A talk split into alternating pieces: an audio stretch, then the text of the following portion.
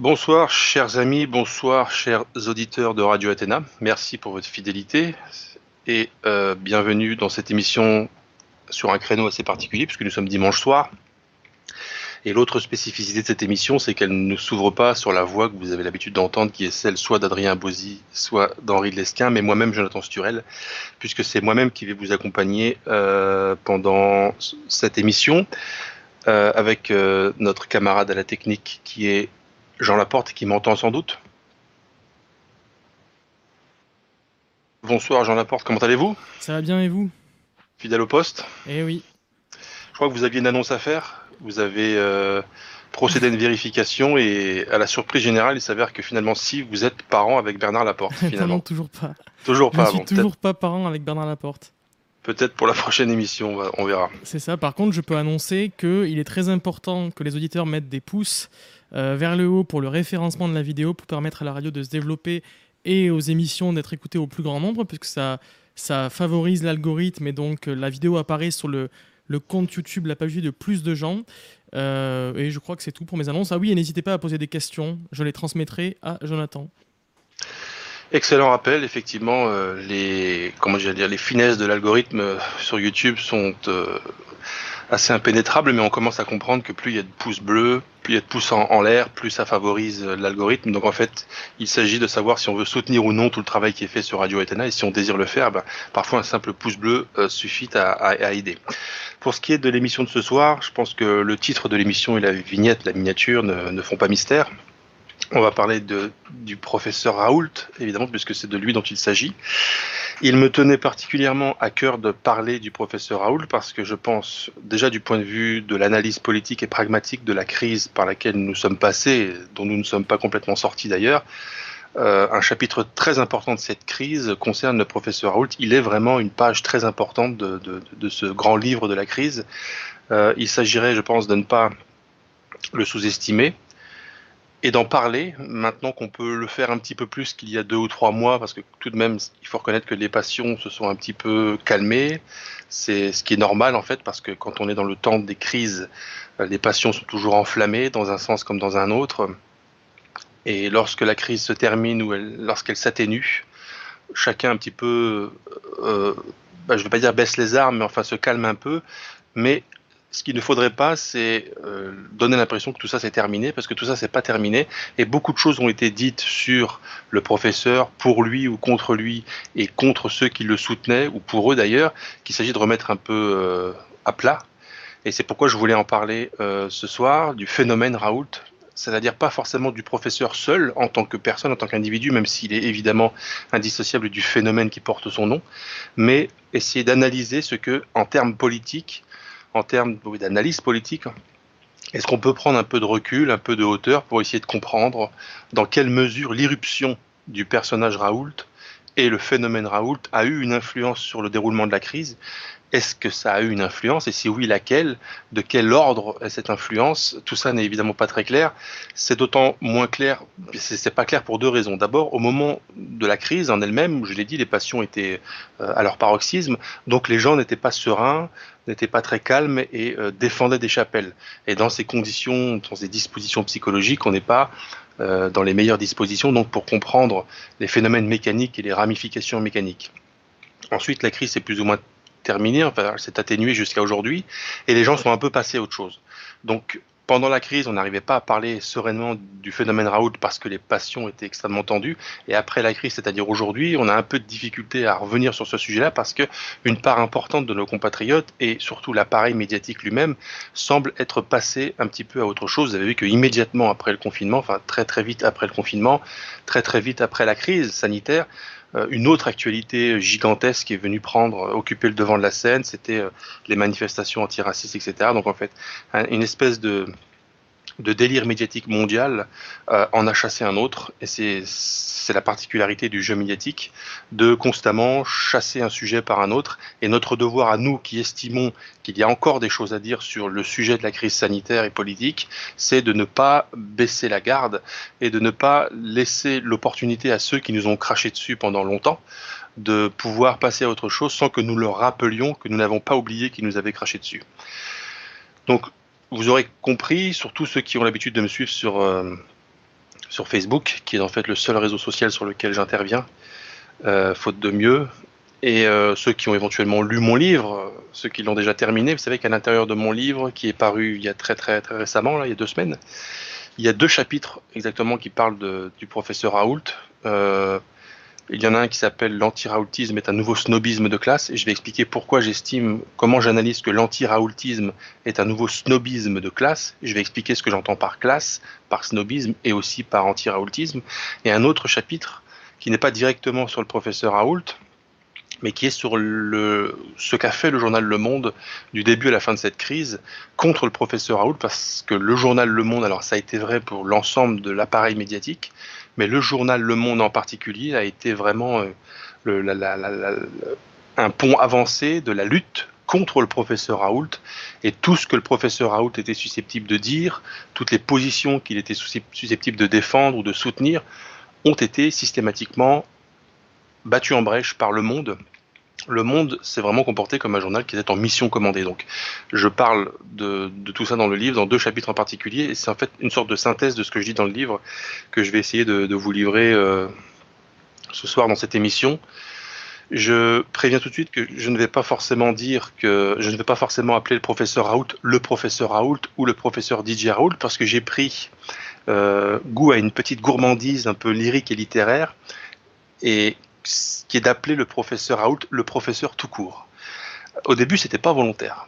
C'est de la même manière que, vous savez, des généraux, il y en a eu beaucoup dans l'histoire de France, mais quand on dit le général, on sait qu'on parle du général de Gaulle.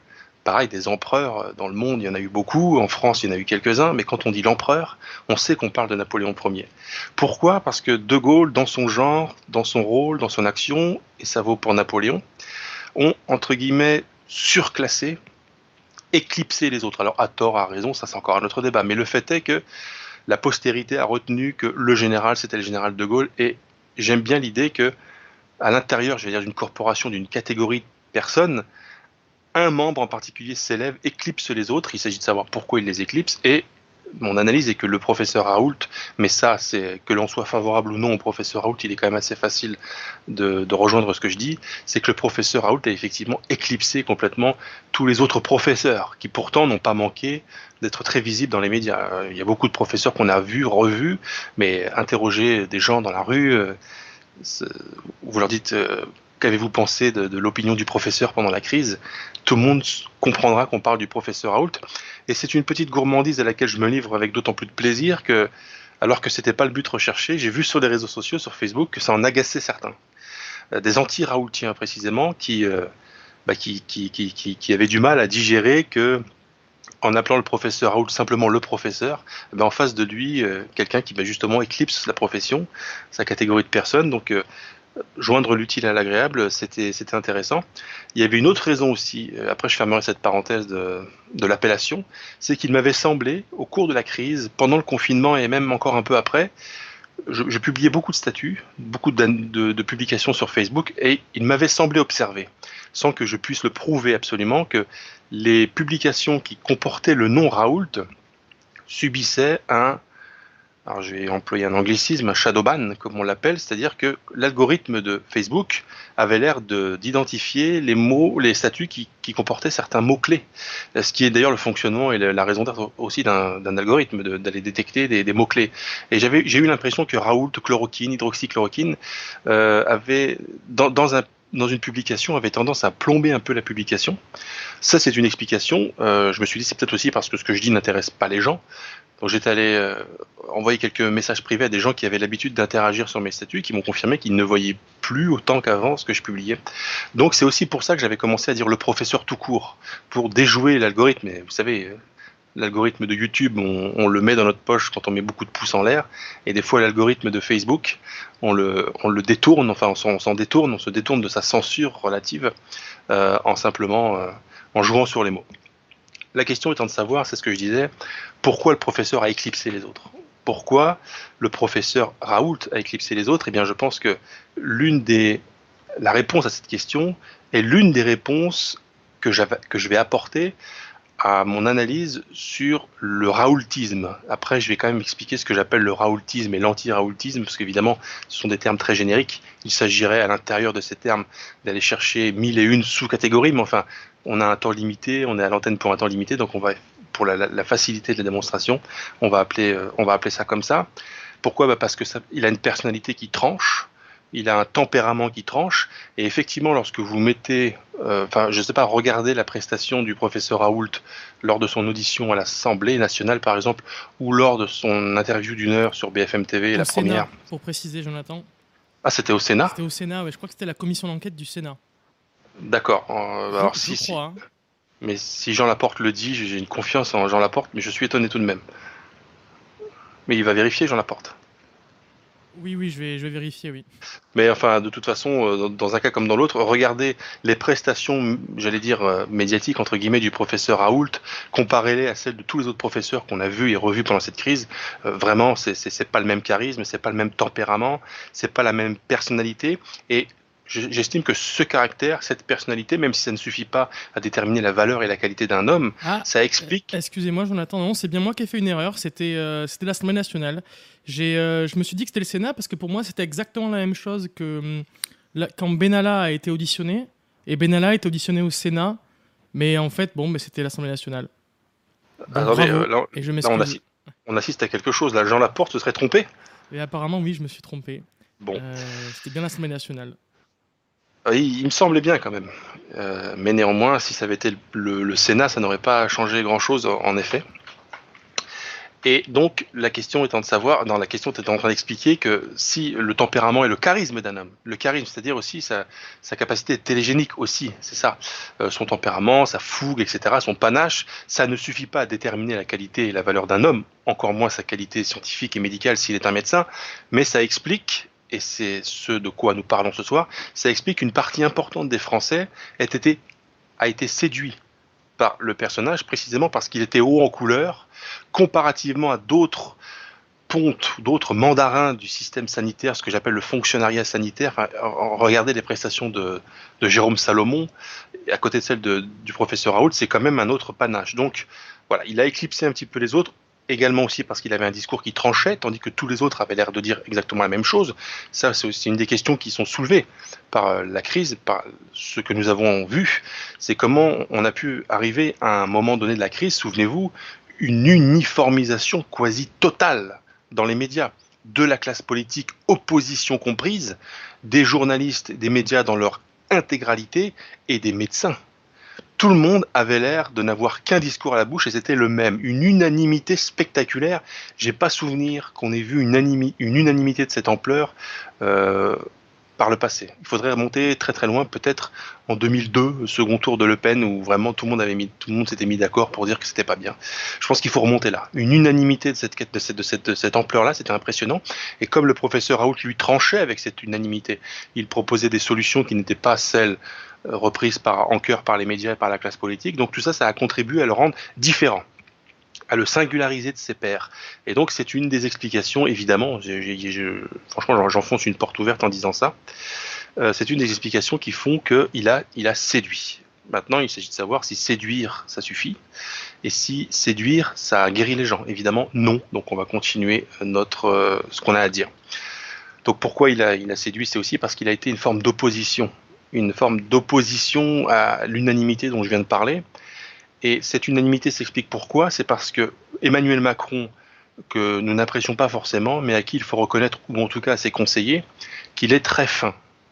Parce que dans sa première allocution télévisée de crise, celle qui va faire basculer euh, le monde médiatique dans, dans exactement l'inverse de ce dans quoi il était, jusqu'à présent, on était dans une espèce de légèreté. Il y a l'intervention de Macron, la première intervention télévisée de Macron, l'adresse aux Français particulièrement dure et anxiogène, ça va faire basculer. Euh, je ne suis pas sûr, mais j'espère qu'on n'a pas été coupé. Non, non, on n'a pas été coupé. Non, on n'a pas été coupé. Eh bien, il a eu l'intelligence et la finesse d'utiliser une expression extrêmement forte sur le plan politique, sur le plan de ce que ça rappelle historiquement et sur le plan psychologique. Il a parlé d'union sacrée. Et lorsqu'il a parlé du nom sacré, ça a créé les conditions de l'unanimité dont je parlais. Et le lendemain, j'avais vérifié pour les besoins de l'écriture de mon livre, le lendemain de cette allocution, beaucoup de médias, beaucoup de la presse en ligne, euh, la presse tout court, les médias ont repris l'utilisation union sacrée. Et dans ce contexte d'union sacrée qui venait de se, constituer subitement, personne dans la classe politique, et c'est pourquoi je dis qu'il était très important que, que Raoult émerge, parce que si on avait attendu de la classe politique, de l'opposition, des républicains, les LR ou même de, même de Marine Le Pen, etc., une véritable opposition franche, de fond, sur les choix stratégiques qui étaient menés par le pouvoir, on aurait été bien déçu parce qu'il n'y en a pas eu. Donc il était important et c'est pourquoi il était utile aussi, je pense, de soutenir le professeur Raoult. Le soutenir, ça ne veut pas dire adhérer à tout ce qu'il a proposé, tout ce qu'il a dit, tout ce qu'il a fait. Ça ne veut pas dire voter pour lui s'il se présente en 2002. Ça veut dire être bienveillant au moins contre lui parce qu'il permettait de faire quelque chose que personne dans la classe politique n'a été en mesure de faire, encore moins dans les médias, qui était de lever le petit doigt et dire, mais attendez, monsieur le président et messieurs du conseil scientifique, est-ce que vous êtes vraiment certain de votre, de votre coup là?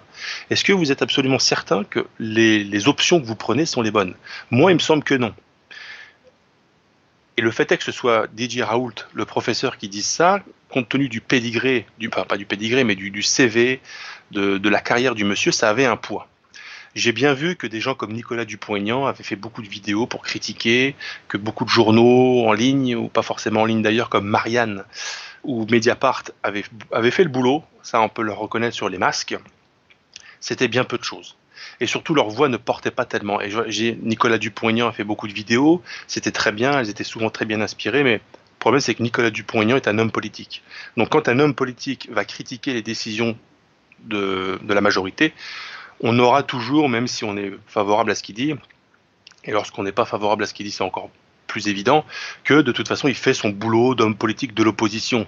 Et euh, ce qu'il dit est motivé par la nécessité dont, de, dire l'inverse de ce que disent ses adversaires politiques. Tandis que quand c'est le professeur Raoult, qui est un homme de la société civile, qui est qui n'est même pas à Paris, qui fait ses affaires loin de Paris, en l'occurrence à Marseille, dans son IHU, où il a un bilan absolument euh, euh, gigantesque, etc. Eh lui, il avait beaucoup plus de crédibilité, beaucoup plus de pouvoir. Et il était de notre devoir civique, si j'ose dire, de notre devoir politique, de soutenir un contre-pouvoir.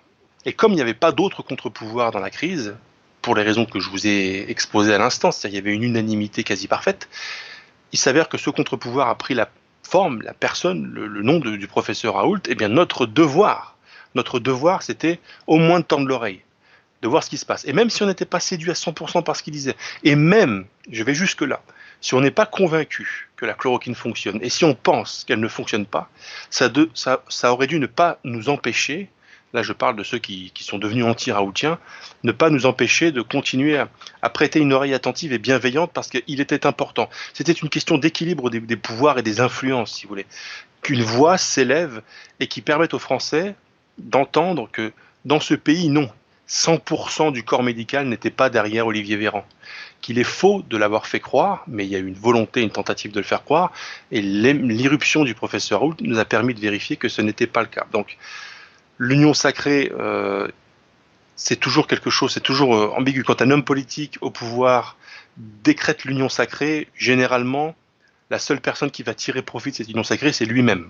Donc lorsque les adversaires politiques jouent le jeu de cette union sacrée, et pourquoi ils ont joué le jeu de cette union sacrée, on va essayer d'en parler, mais en tout cas j'essaye de le dire dans le livre, c'est la trouille, c'est la connivence, c'est l'effet de meute, c'est la, trouille, la trouille générale qui a emparé absolument tout le monde à l'annonce de, ce qui se passait, la montée en puissance du virus, euh, ces, images, comme j'en ai déjà parlé, qui, resteront marquées dans notre tête pendant longtemps, de Jérôme Salomon qui tous les soirs prononce le nombre de morts, le nombre de et qui nous dit faites extrêmement attention, ne mettez plus les enfants à l'école, etc. Enfin, vous imaginez un petit peu le, degré anxiogène de ce climat. Et donc, tout le monde a eu peur les journalistes, etc. Mais tout le monde n'a pas joué le jeu parce qu'il avait peur. Il y a des gens, et c'est ce que j'espère d'expliquer dans le livre, qui avaient des intérêts à critiquer Raoult, et des gens qui, lorsqu'ils ont vu le phénomène Raoult émerger, l'ont vu d'un très mauvais œil. Pourquoi? Non pas parce que ces gens trouvaient un malin plaisir à faire peur à la population et qu'ils ont vu d'un mauvais œil que ce professeur vienne en quelque sorte rassurer la population en disant j'ai un traitement, calmez-vous, c'est pas la fin du monde. Non, il y a des intérêts maintenant qui ont été soulevés, qui sont évidents. La presse autorisée, je reviens, Marianne par exemple, mais pas seulement. Des, hommes politiques, maintenant que les passions commencent à retomber, qui commencent à oser en parler un petit peu, sur les fameux liens d'intérêt entre des scientifiques qu'on a beaucoup vus, des médecins qu'on a beaucoup vus dans les médias pendant la crise, voire des médecins qui ont occupé euh, les bancs du fameux conseil scientifique dont il va falloir reparler sérieusement. Donc, moi je me dis, si le professeur Raoult, le professeur, n'avait pas émergé, est-ce qu'on aurait parlé comme on en a finalement parlé, comme il a finalement été permis d'en parler, autant des conflits d'intérêts? Est-ce qu'on aurait pu parler de la puissance d'influence du laboratoire Gilead qui a à tout prix voulu nous vendre son médicament? Et comment, lorsqu'on a compris ces mécanismes, on peut ne pas comprendre que lorsque cet homme débarque de nulle part un peu, il sort un peu de nulle part, il tombe de nulle part, euh, émerge et disent mais moi j'ai un petit médicament qui s'appelle euh, le plaquenil, ça coûte rien, euh, c'était en libre service il y a encore pas tellement longtemps.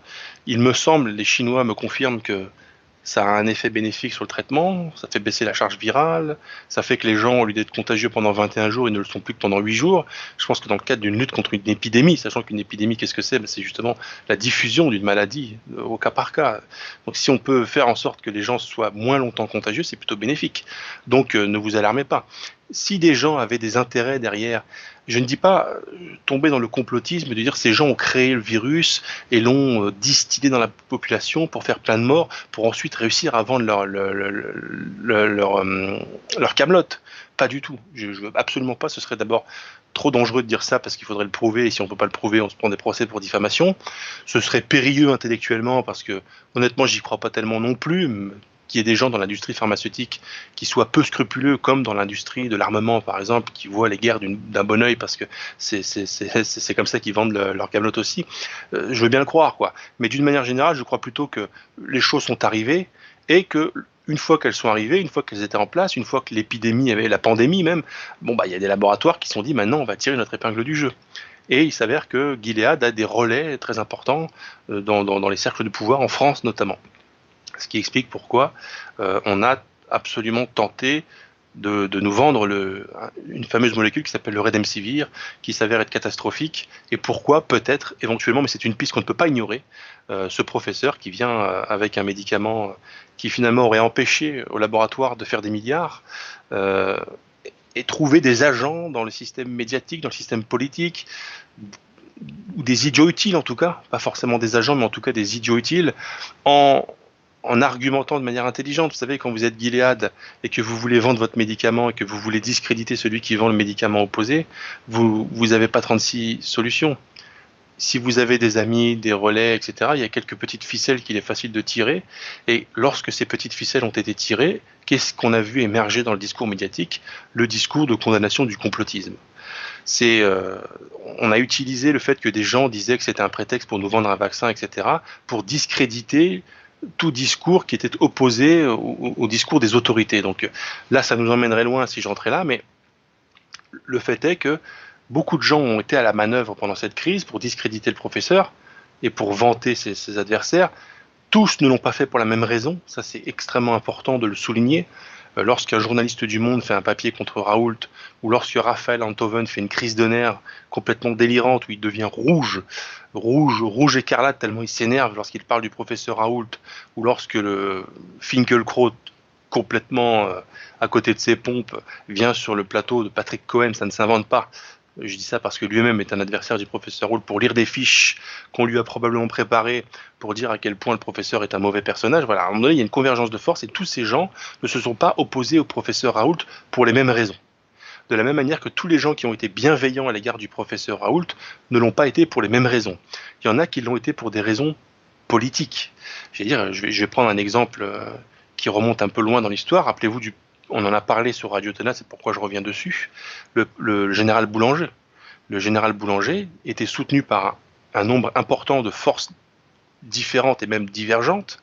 Chacune avait des raisons propres de soutenir le général Boulanger. Il y en a qui voyaient en lui un, bélier pour faire s'écrouler la République. Il y en a qui voyaient en lui un bélier pour faire s'écrouler le système tout entier et installer quelque chose d'autre, de type euh, socialisant.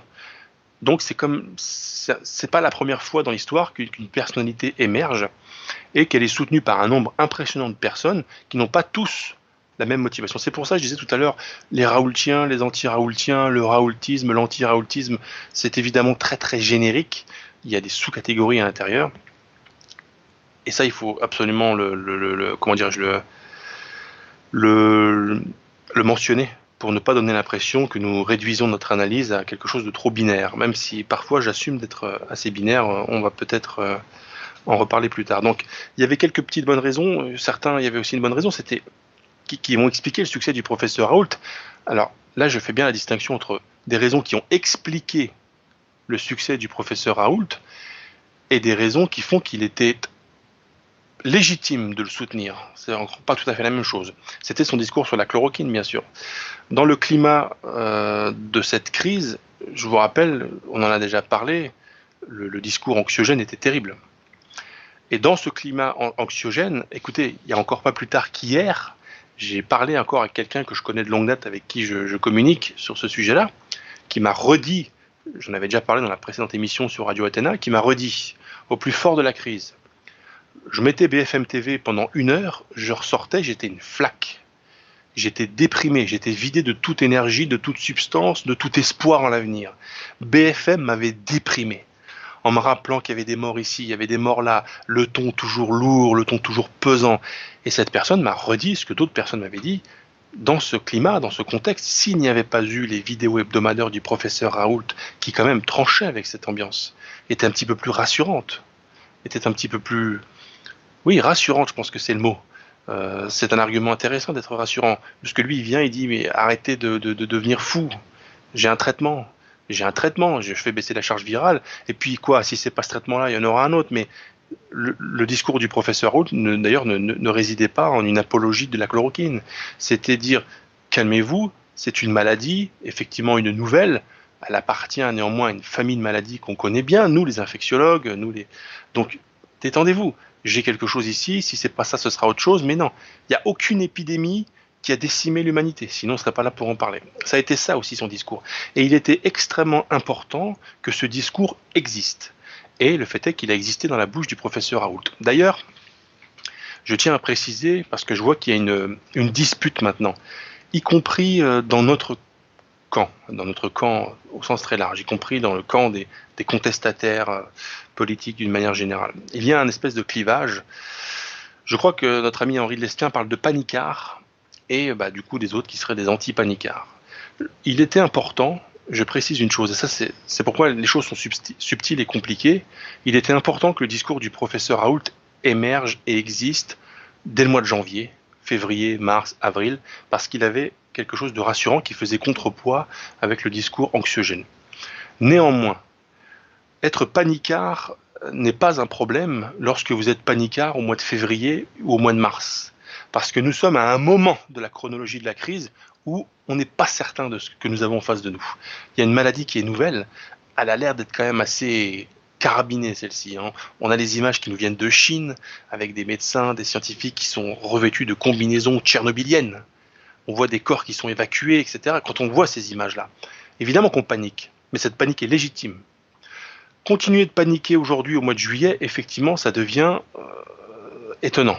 Parce que maintenant, avec le recul, et c'est pourquoi il faut différencier l'attitude des uns et des autres, pendant la crise, à quel moment de la crise? Des positions au début de la crise, c'est une chose, à la fin de la crise, c'est aussi ça, observer rationnellement, pragmatiquement les choses. Être un panicard, je vais reprendre l'expression en question, aujourd'hui n'a plus beaucoup de sens maintenant que nous avons du recul et que nous connaissons mieux cette maladie. Nous connaissons mieux son taux de contagiosité, son taux de létalité, qui est revu à la baisse constamment. Parce qu'effectivement, lorsque nous étions au plus fort de la crise, dans le contexte du mois de février-mars, il y avait vraiment des raisons de paniquer, et je ne peux pas reprocher aux gens d'avoir paniqué. Rappelez-vous cette personne dont je viens de vous parler, une heure sur BFM, c'est une flaque. Comment les gens auraient pu ne pas paniquer Eh bien, je pense que néanmoins, il n'est pas contradictoire si nous ne connaissons pas cette maladie et s'il s'avère qu'elle est peut-être extrêmement dangereuse, une nouvelle maladie qui est beaucoup plus mortelle, beaucoup plus contagieuse, etc. Tant que nous ne le savions pas exactement, tant que nous n'avions pas de certitude, nous étions fondés, je pense, à la panique. Il était important, je pense, d'avoir peur, en ce sens que avoir peur nous permettait d'être plus prudents. L'entretien de la peur, je n'ai aucun problème à assumer que des fois, il faut faire peur aux gens pour leur faire prendre conscience que quelque chose est potentiellement dangereux.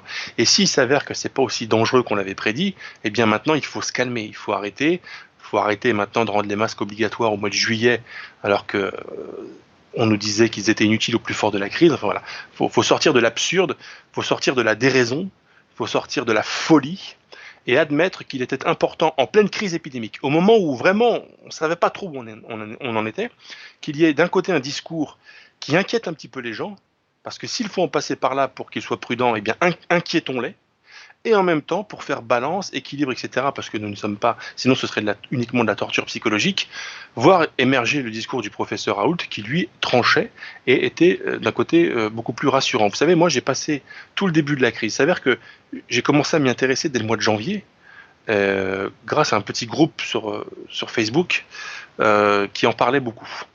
Donc avec d'autres, à l'époque où nos contemporains français ne s'y intéressaient pas du tout, les médias à peine, à peine. Je vous parle d'un temps où il n'y avait pas encore un cas déclaré en France. Donc on a vu les choses monter en puissance, etc. Donc euh, ça a été très très impressionnant à observer. Euh, dans mon chapitre, il y a, dans mon livre, pardon, il y a un chapitre qui s'appelle Cartographie anxiogène d'un monde minuscule. Cartographie anxiogène d'un monde minuscule parce que j'explique que lorsque l'on a observé les événements depuis le début, c'est-à-dire enfin depuis le début, de, depuis, le moment où ça a commencé vraiment, il a commencé à peut-être se passer quelque chose, c'est au mois de janvier, même un peu avant, mais pour nous au mois de janvier, où on a vu la carte du monde. Et à chaque fois que de nouveaux cas étaient déclarés, on mettait euh, un nouveau point rouge sur, le, sur le, un nouveau pays, et petit à petit, on voyait de plus en plus de pays devenir rouges. Et en fait, c'est comme ça faisait un effet tache d'huile, et c'était impressionnant visuellement, c'était impressionnant à regarder, et je comprends que des gens aient paniqué, et ça ne me dérange pas. Par contre, il ne faut pas que ce soit de la torture psychologique et il ne faut pas les laisser dans cet état-là. Donc voilà, toutes les raisons que je viens de dire, le côté rassurant, euh, le côté contre-pouvoir, euh, c'était euh, extrêmement important que le professeur Raoult émerge, pour cette raison et lui. Je vais faire quelques petits rappels de chronologie avant de rappeler en fait qui est le professeur, parce qu'on parle beaucoup du professeur, mais qui est-il finalement? Il y a beaucoup de gens qui l'ont découvert à l'occasion de cette crise, moi le premier.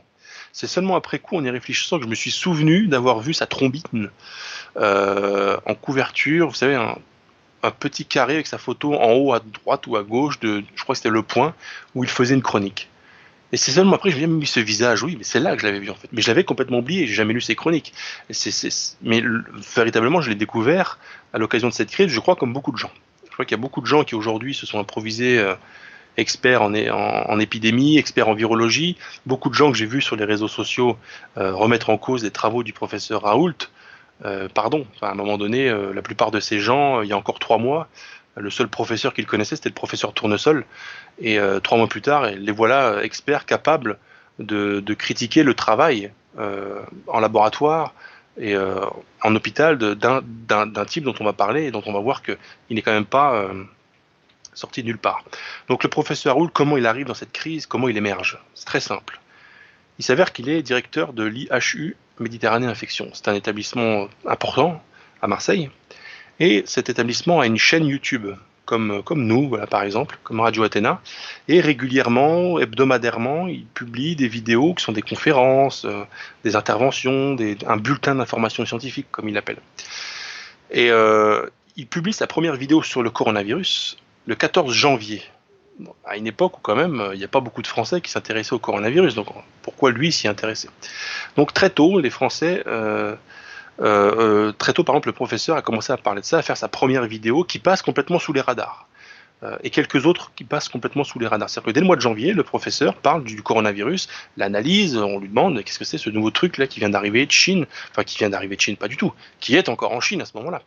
Euh, est-ce qu'on peut craindre, etc. La vidéo passe sous les radars. Les premières vidéos du professeur Raoult font quelques milliers de vues. Je crois me souvenir qu'elles faisaient peut-être 2-3 000 vues. Sachant que deux mois plus tard, elles vont faire un million de vues chacune. Donc c'est pour vous dire un petit peu la, montée en puissance, la montée en compétence, diraient certains. Euh, donc il parle plusieurs fois des petites vidéos confidentielles. Mais les choses vont prendre un tournant différent à partir du 25 janvier, date à laquelle il poste une vidéo. Alors là, par contre, ça va mettre le feu aux poudres. Cette vidéo est devenue euh, légendaire. Cette vidéo, euh, franchement, marque euh, un tournant dans, dans le phénomène Raoult. En fait, fait naître le professeur, le, phénomène Raoult.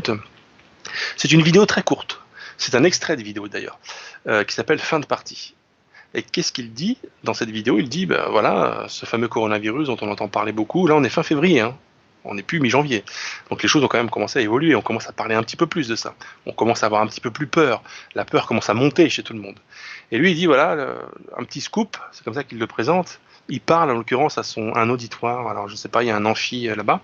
Il dit voilà, il y a des premiers résultats de chinois, d'études chinoises, de travaux chinois qui nous disent que la chloroquine est efficace in vitro sur le nouveau virus. À l'époque, il l'appelait le virus chinois ou le coronavirus chinois. Il a cessé de l'appeler comme ça par la suite parce qu'il paraît que c'était très mal de l'appeler le virus chinois. C'était très offensant pour la communauté chinoise. Donc cette vidéo euh, très importante puisqu'elle va faire, euh, elle va faire du monde, mais euh, elle va faire du bruit, notamment sur le monde. Mais avant, il faut savoir pourquoi le professeur Raoult, qui est cet homme qui fait des vidéos sur le coronavirus dès le mois de janvier, à une époque où personne n'en parlait. Ça, je vais vous le dire dans trois secondes, parce que trois secondes, c'est le temps qu'il me faut pour boire. Voilà, deux secondes même. Quelle rapidité. C'est incroyable, il y a une bouteille complète en plus. Eh bien, le professeur Raoult, c'est un médecin un chercheur spécialiste des épidémies, des infections respiratoires, euh, des virus. Donc on va dire qu'avec ce coronavirus, il est complètement dans son champ de compétences. Donc évidemment, comme tout scientifique qui suit ce qui se passe, y compris à l'échelle mondiale, au niveau sanitaire, au niveau médical, au niveau viral, etc., bah, il s'intéresse au, nouveau coronavirus. Il s'avère que le professeur Raoult n'est pas, il sort pas de nulle part en fait. Il a un CV qui est long comme le bras. Il a une collection de distinctions qui est très impressionnante, alors qu'on ne vienne pas me dire que ça ne fait pas tout. Il me semble quand même que si, en fait. Il me semble que quand un mec il a six médailles de champion du monde et qu'un autre en face n'en a pas, moi, ce que j'interprète dans cette différence, c'est qu'il y en a un qui est meilleur que l'autre. Eh bien, un scientifique, même si on sait très bien que dans le monde scientifique, comme dans le monde de la culture, des arts et des lettres, du cinéma et puis des, prix littéraires, on sait très bien qu'il y a certains, voilà, à un moment donné, on décerne parce qu'il faut décerner, des fois ça peut tomber sur vous, mais enfin, ça part pas nulle part non plus. Hein. Je veux bien croire qu'on puisse donner un, Oscar ou un César à un acteur ou à une actrice complètement mauvaise, j'ai quand même du mal à croire qu'on puisse euh, décerner le Grand Prix de l'INSERM à un scientifique complètement mauvais. Donc, en fait, c'est un, une sommité dans, son domaine, le professeur Raoult. C'est très important de le, dire parce que beaucoup de gens, euh, s'étant découverts anti-raoultiens, vont essayer, pendant tous les mois de la crise, et encore jusqu'à maintenant, de nier, de contester que le professeur Raoult est effectivement une sommité. Il y a même des gens, j'ai vu des gens, quelqu'un répondre dans un commentaire sur YouTube, oh, quand on voit la qualité de ses études sur la chloroquine, je pense qu'il faudrait disséquer toutes ces études sur tous les sujets depuis 20 ans et on découvrirait que c'est une baudruche. Eh bon courage à celui qui voudrait s'y coller, à éplucher les études du professeur Raoul depuis 20 ans. Bon courage, amusez-vous bien. Euh, pour le moment, moi, j'ai quand même des critères qui sont face de moi, qui est son CV, son expérience, sa carrière, euh, sa collection de distinctions, pardon, parce qu'à un moment donné, on peut, on peut se faire décerner une distinction par erreur sur un malentendu, mais enfin, quand vous en avez 10, 15, 20, voilà, à un moment donné, euh, il faut quand même y aller. Donc voilà pourquoi le professeur Raoul s'intéresse au coronavirus, et voilà comment le professeur Raoul va entrer dans la crise. Vidéo du 25 février. Le Monde, le journal Le Monde, euh, va tout de suite réagir à cette vidéo. Parce que dans cette vidéo, le professeur Raoul, je vous l'ai dit, va nous dire que la chloroquine fonctionne. Et il semblerait que ça ait, ça ait dérangé le monde. Un jour, il faudra savoir pourquoi. Il faudra savoir pourquoi le monde a jugé nécessaire dès le lendemain de dire à ses lecteurs et en fait de dire à la France, et lorsque le journal dit quelque chose, lorsque un journal comme Le Monde dit quelque chose, il ne le dit pas seulement à ses lecteurs. Il le dit aussi aux ministres, il le dit aux députés, il le dit à toute la, clique, toute euh, la clique médiatico-politique parisienne. Parce qu'il a malheureusement, il faut le constater et le déplorer, encore énormément de pouvoir d'influence malgré un nombre de lecteurs finalement assez réduit et le fait qu'il soit euh, sous, euh, sous subvention permanente. Le fait est qu'il a du pouvoir. Donc quand, le journal Le Monde dit quelque chose, le français, le français lambda, vous, moi, etc., on n'y prête pas beaucoup d'attention. Mais le ministre, le préfet, le machin, le député, l'élu, l'associatif, le monde continue à être une parole euh, quasiment d'évangile. Donc quand le monde prend position, généralement ça a des conséquences. Et il s'avère que dès le 26, le lendemain de la vidéo, le monde prend position contre le professeur Raoult en disant que les informations du professeur Raoult sont partiellement fausses qu'il faut se calmer. C'est pas vrai que la chloroquine euh, a montré euh, euh, ce que le professeur Raoult disait qu'elle montrait.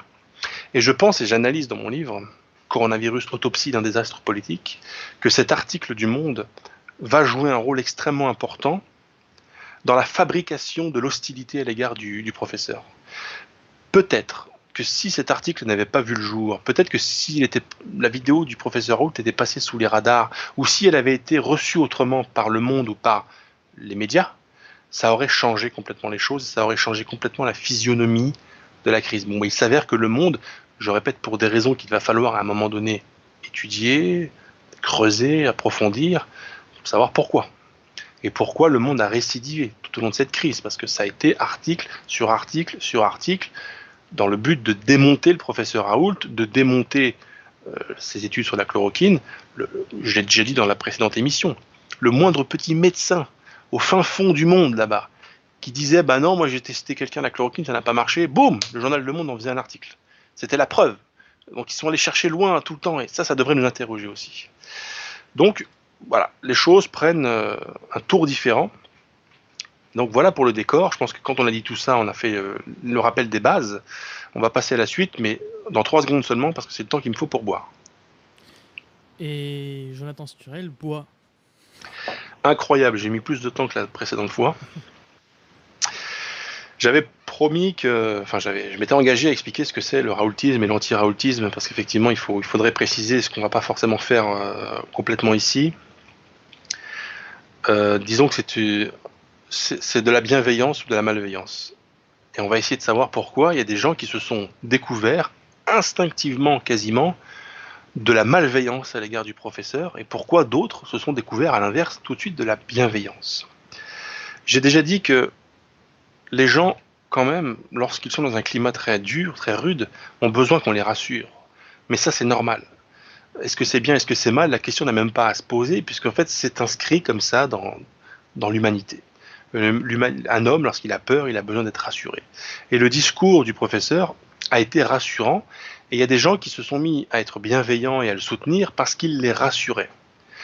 Et j'ai été particulièrement agacé de voir des anti-raoultiens se moquer de cette catégorie de gens, en estimant qu'il fallait vraiment être euh, faible et limité intellectuellement pour apporter son soutien à un homme public au seul motif émotionnel et presque pathologique qui nous rassure dans nos inquiétudes. Je m'inscris en faux. Il est sain, il est normal il est légitime de montrer de la bienveillance à l'égard de quelqu'un qui nous rassure, parce que instinctivement, et c'est vrai, quelqu'un qui nous rassure, c'est quelqu'un qui nous veut du bien. Et quelqu'un qui nous inquiète, qui nous rend parano, qui nous détruit le, moral comme l'ont fait tous les autres, je ne crois pas que ce soit quelqu'un qui nous cherche, qui cherche à nous notre bien. Donc il est normal d'avoir apprécier le professeur Raoul pour cette raison, il est normal qu'il soit devenu populaire. Je dis bien populaire, c'est un mot très important parce que vous allez voir tout à l'heure ce que je vais vous dire sur les anti-raoultiens, quel est le levier psychologique et politique qu'ils ont utilisé contre Raoult? Ils l'ont pris pour le savant fou des Gilets jaunes. Vous allez voir ce que je vous explique. Autre chose chez le professeur Raoult, et maintenant que les choses se sont un peu calmées, on peut revenir dessus, c'est qu'il a gardé tout au long de cette crise une attitude stoïque. Et c'est pas franchement le cas de tous les autres. Hein. Vous savez, des gens, y compris ceux qui se sont retrouvés au conseil scientifique, ont été dans les débuts, avant la crise, au mois de janvier. Euh, alors, un dont évidemment je ne vais pas prononcer le nom parce qu'il est interminable et imprononçable, Jean Laporte, vous voyez de qui je parle? Euh, Celui qui. Il a un nom un peu à consonance indienne, non? Complètement, oui, bien sûr. Alors, euh, les gens euh, voient à peu près, on, ne va pas prendre le risque d'essayer de le prononcer, mais lui, il a fait partie des gens qui, au début, ont pris ça à la légère. Il n'y aura pas d'épidémie, il n'y aura rien, il y aura peut-être un ou deux cas, mais on va tout de suite les localiser, les circonscrire, boum boum, terminé. Il fait partie, et ce, type-là, euh, qui a quand même pas un don de voyance, enfin, c'est pas ce qu'on lui demande, mais enfin, qu'il a quand même pas une vision de long terme manifestement très affûtée, c'est quand même retrouvé au conseil scientifique. Donc, le corps médical, dans un premier temps, a été assez léger, mais, mais en fait, tous, est-ce que vous avez souvenir d'un médecin, ou même d'un pas médecin d'ailleurs, qui avait un discours euh, très très inquiétant dès le mois de janvier? Au début, tout le monde, tout le monde prenait ça à la légère. C'était rien du tout. C'était le fameux il y aura rien. Il y aura rien, il faut arrêter de s'inquiéter. J'analyse dans mon livre, j'essaie d'analyser dans mon livre pourquoi pourquoi le yorarianisme Pourquoi les gens se sont dit il y aura rien, etc. Et j'essaie d'expliquer que c'est parce qu'en fait, psychologiquement, mentalement, structurellement, nous sommes fabriqués maintenant de manière à, ne plus croire en l'émergence possible et inattendu de l'événement, de l'inattendu. On n'y croit plus parce que notre nihilisme, notre conviction d'avoir vaincu toutes les forces de la Terre, notre conviction d'être la forme actuellement la plus aboutie de l'humanité, c'est-à-dire la, plus précise, la plus fine, la plus intelligente, fait que on ne croit plus possible que des forces supérieures s'en prennent à nous, ou en tout cas se manifestent contre nos intérêts. Donc il n'y aura rien dès qu'il se passe quelque chose. Maintenant, il n'y aura rien. Regardez comment les gens, les Français, ont l'air d'accepter les, problèmes tels qu'ils arrivent. Il n'y aura jamais rien. Bon, bah, on votera différemment la prochaine élection, mais c'est pas si grave. Il n'y aura rien. Euh, le terrorisme, mais non, il n'y aura rien. Il n'y aura jamais rien en fait. Bon, bah en fait, il y a eu quelque chose. Il y a eu quelque chose finalement. Et le professeur Raoult a fait partie des il n'y aura rien dans, ses premières vidéos, celles qui commencent à dater du mois de janvier, et ça, ça lui a été reproché. Mais le comble, c'est que ça lui a été reproché par d'autres, il. Vous allez voir ce que je veux dire. Il disait, calmez-vous, pourquoi cette, folie euh, Pour l'instant, il y a le coup de la trottinette, donc il faut, vraiment tordre le cou à cette histoire de trottinette, où des gens ont, l'air d'avoir cru, ou font croire, ou croient vraiment que le professeur Raoult avait déclaré que ce coronavirus ferait moins de victimes que, euh, les accidents de trottinette n'en font.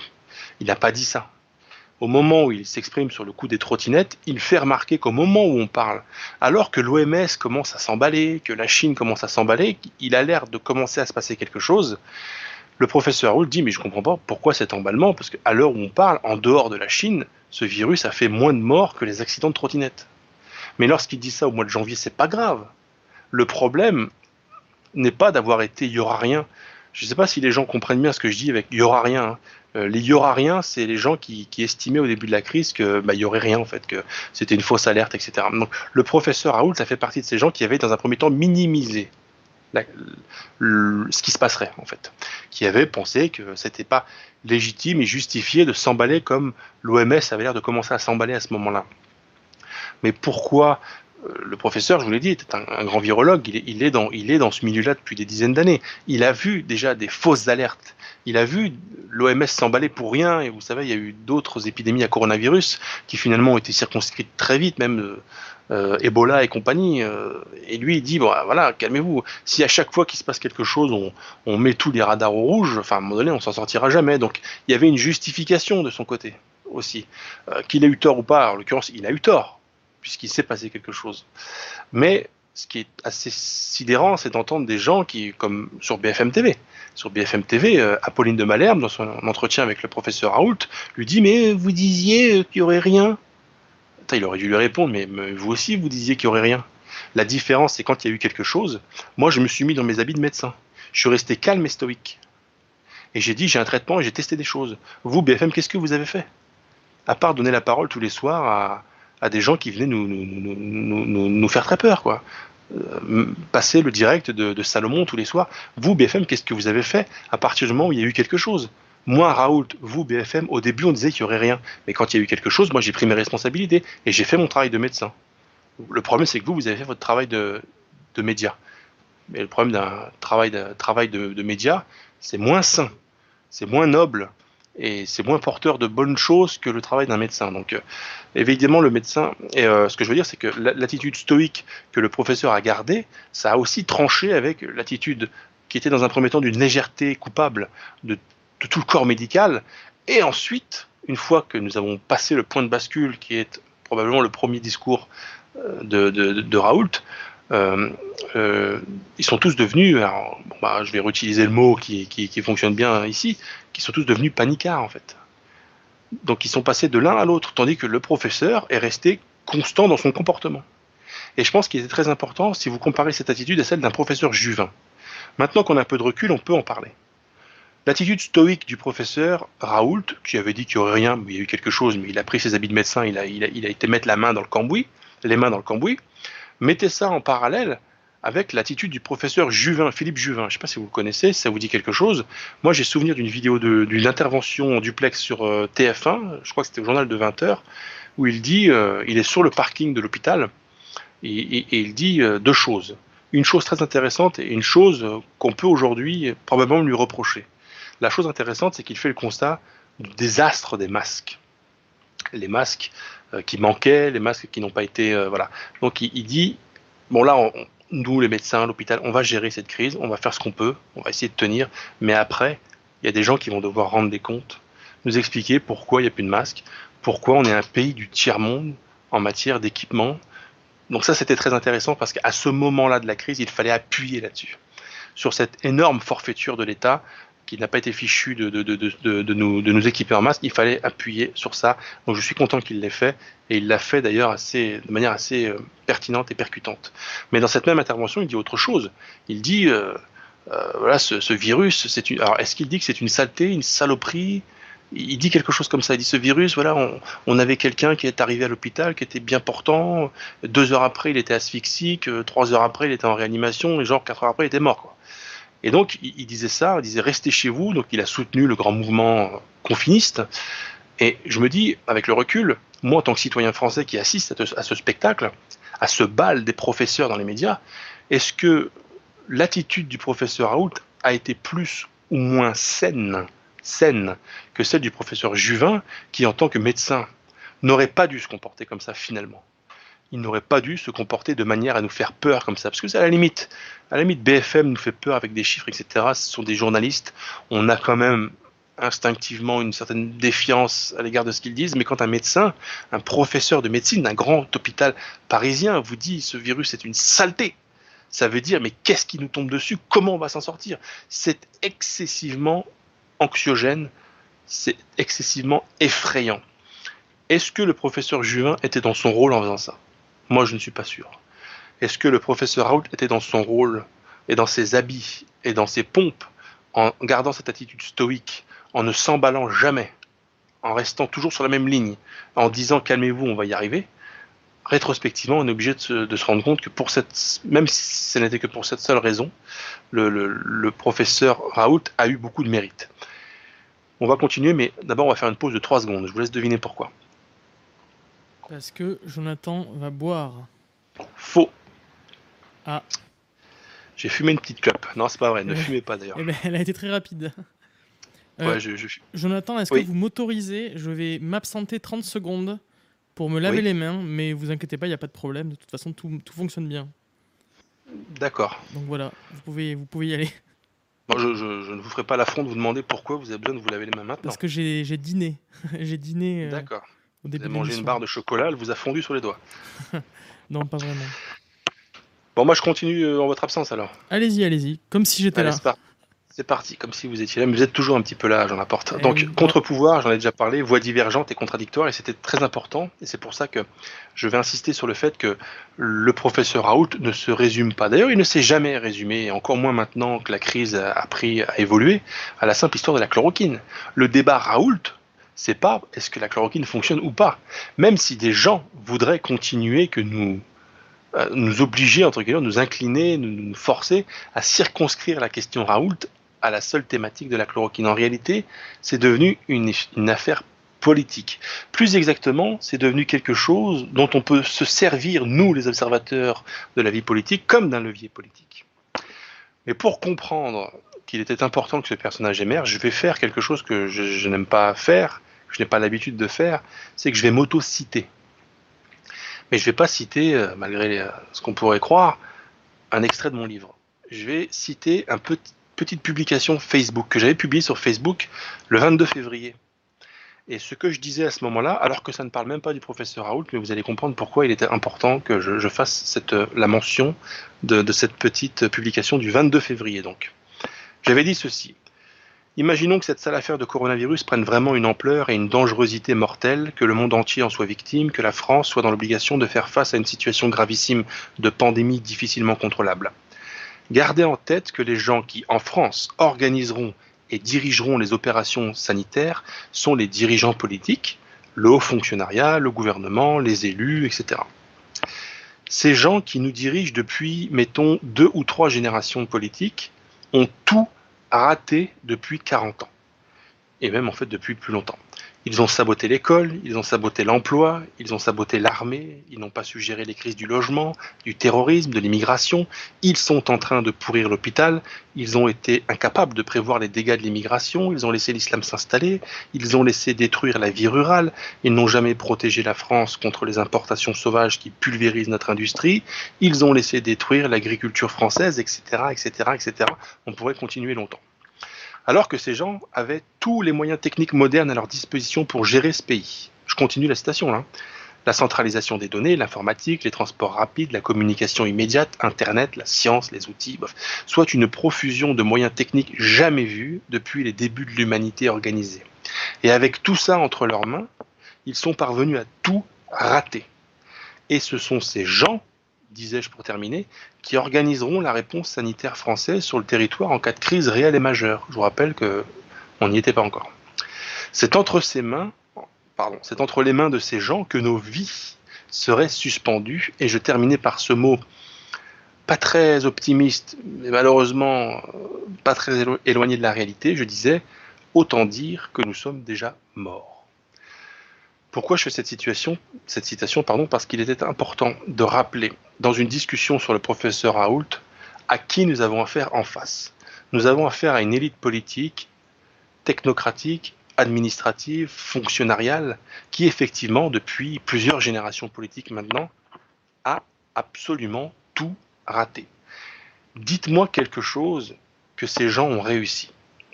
Tous les curseurs sont au rouge. Ils ont tout échoué. Et lorsqu'on entre dans une crise sanitaire de cette importance et qu'on prend conscience que les gens qui vont organiser la réponse sanitaire, ce sont ces gens-là, évidemment que on est fondé dans, dans nos inquiétudes. Et je pense qu'on ne comprend pas le phénomène Raoult si on n'admet pas au préalable que nous sommes dirigés par des cancres, par des médiocres, par des gens qui ont tout raté et qui ratent systématiquement tout ce qu'ils touchent. Si le professeur Raoult a émergé, s'il a réussi, s'il a percé, comme on dit, c'est aussi parce qu'en face, il n'y avait rien si nous étions dirigés par des gens qui avaient tout réussi depuis 40 ans. Ils avaient réussi le plein emploi, ils avaient redressé l'industrie, ils avaient fait en sorte que la délinquance baisse, que l'insécurité baisse. Enfin bref, si nous étions en France dans un pays vivable, respirable, si les gens que nous avons en face de nous étaient compétents, et s'ils l'étaient depuis 50 ans, non seulement le professeur Raoult n'aurait pas émergé, mais il n'y aurait pas eu nécessité à faire émerger un professeur Raoult. Il n'y aurait même pas eu besoin d'un professeur Raoult, parce que si le professeur Raoult émerge, réussit, perce et fonctionne, c'est précisément parce qu'il n'y a rien en face. Donc les gens qui ont fustigé, les gens, je parle des gens qui sont proches du pouvoir, euh, ont fustigé le succès du professeur Raoult, ou les gens dans les médias qui sont proches du pouvoir l'ont fait, il ferait mieux de s'interroger sur leur propre bilan et de voir si c'est pas leur bilan catastrophique qui explique que ça crée les conditions, le terreau pour que des voix contradictoires euh, s'élèvent. Donc, mon opinion, c'est qu'il est normal, il est légitime que nous nous soyons montrés bienveillant vis-à-vis d'un homme qui précisément venait de la classe, euh, de la classe, pardon, de la, de la vie civile, de la vie civile. Quelqu'un qui vient avec sa blouse blanche, on a beaucoup moins l'impression, l'impression, je dis pas la pression, on a beaucoup moins l'impression qu'il est dans les jeux, les tractations politiques. Vous savez très bien que n'importe quel journaliste, n'importe quel homme politique, n'importe quel haut fonctionnaire, n'importe quel préfet, n'importe quel élu, tout ce qu'il dit est pesé, pour entrer parfaitement dans le cadre euh, de ce qui est autorisé médiatiquement, n'en jamais sortir. Euh, les gens sont des trouillards et des pétochards. Donc quand Macron a installé les conditions psychologiques, même pas politiques, psychologiques de l'union sacrée, tous ces gens se sont... Le professeur Raoult, non, et c'est aussi pour ça qu'il nous a plu, c'est parce qu'il nous a paru être hors les clous, hors les cadres. Et il s'avère qu'en France, c'est même une tradition française, nous sommes assez bienveillants vis-à-vis des gens qui sont culottés, qui ont de l'audace, qui sortent un peu des clous, parce qu'il faut être honnête, un fonctionnariat rigide, dur, administratif, comme l'est le fonctionnariat, républicain, ça fait pas rêver les gens, ça. On voit bien que ces gens ne vont pas sauver la France. On voit bien que ces gens ne vont pas insuffler quoi que ce soit de positif dans la population, dans le peuple, etc. Nous, ce qu'on veut en tant que Français, c'est du panache. C'est pourquoi on aime Arsène Lupin. C'est pourquoi on aime les romans de Dumas. C'est pourquoi on aime la littérature d'une manière générale. C'est pourquoi on aime Cyrano de Bergerac. Parce que ça, des, on aime aussi Belmondo. Vous voyez, des, les personnages joués par, Belmondo. ça percute. Il y a quelque chose, il arrive dans une plate, il met trois coups de boule, il règle le problème et il s'en va. Alors évidemment, je ne vous conseille pas de faire ça à chaque fois que vous avez un problème dans la vie, mais enfin, c'est culotté, quoi. C'est bien.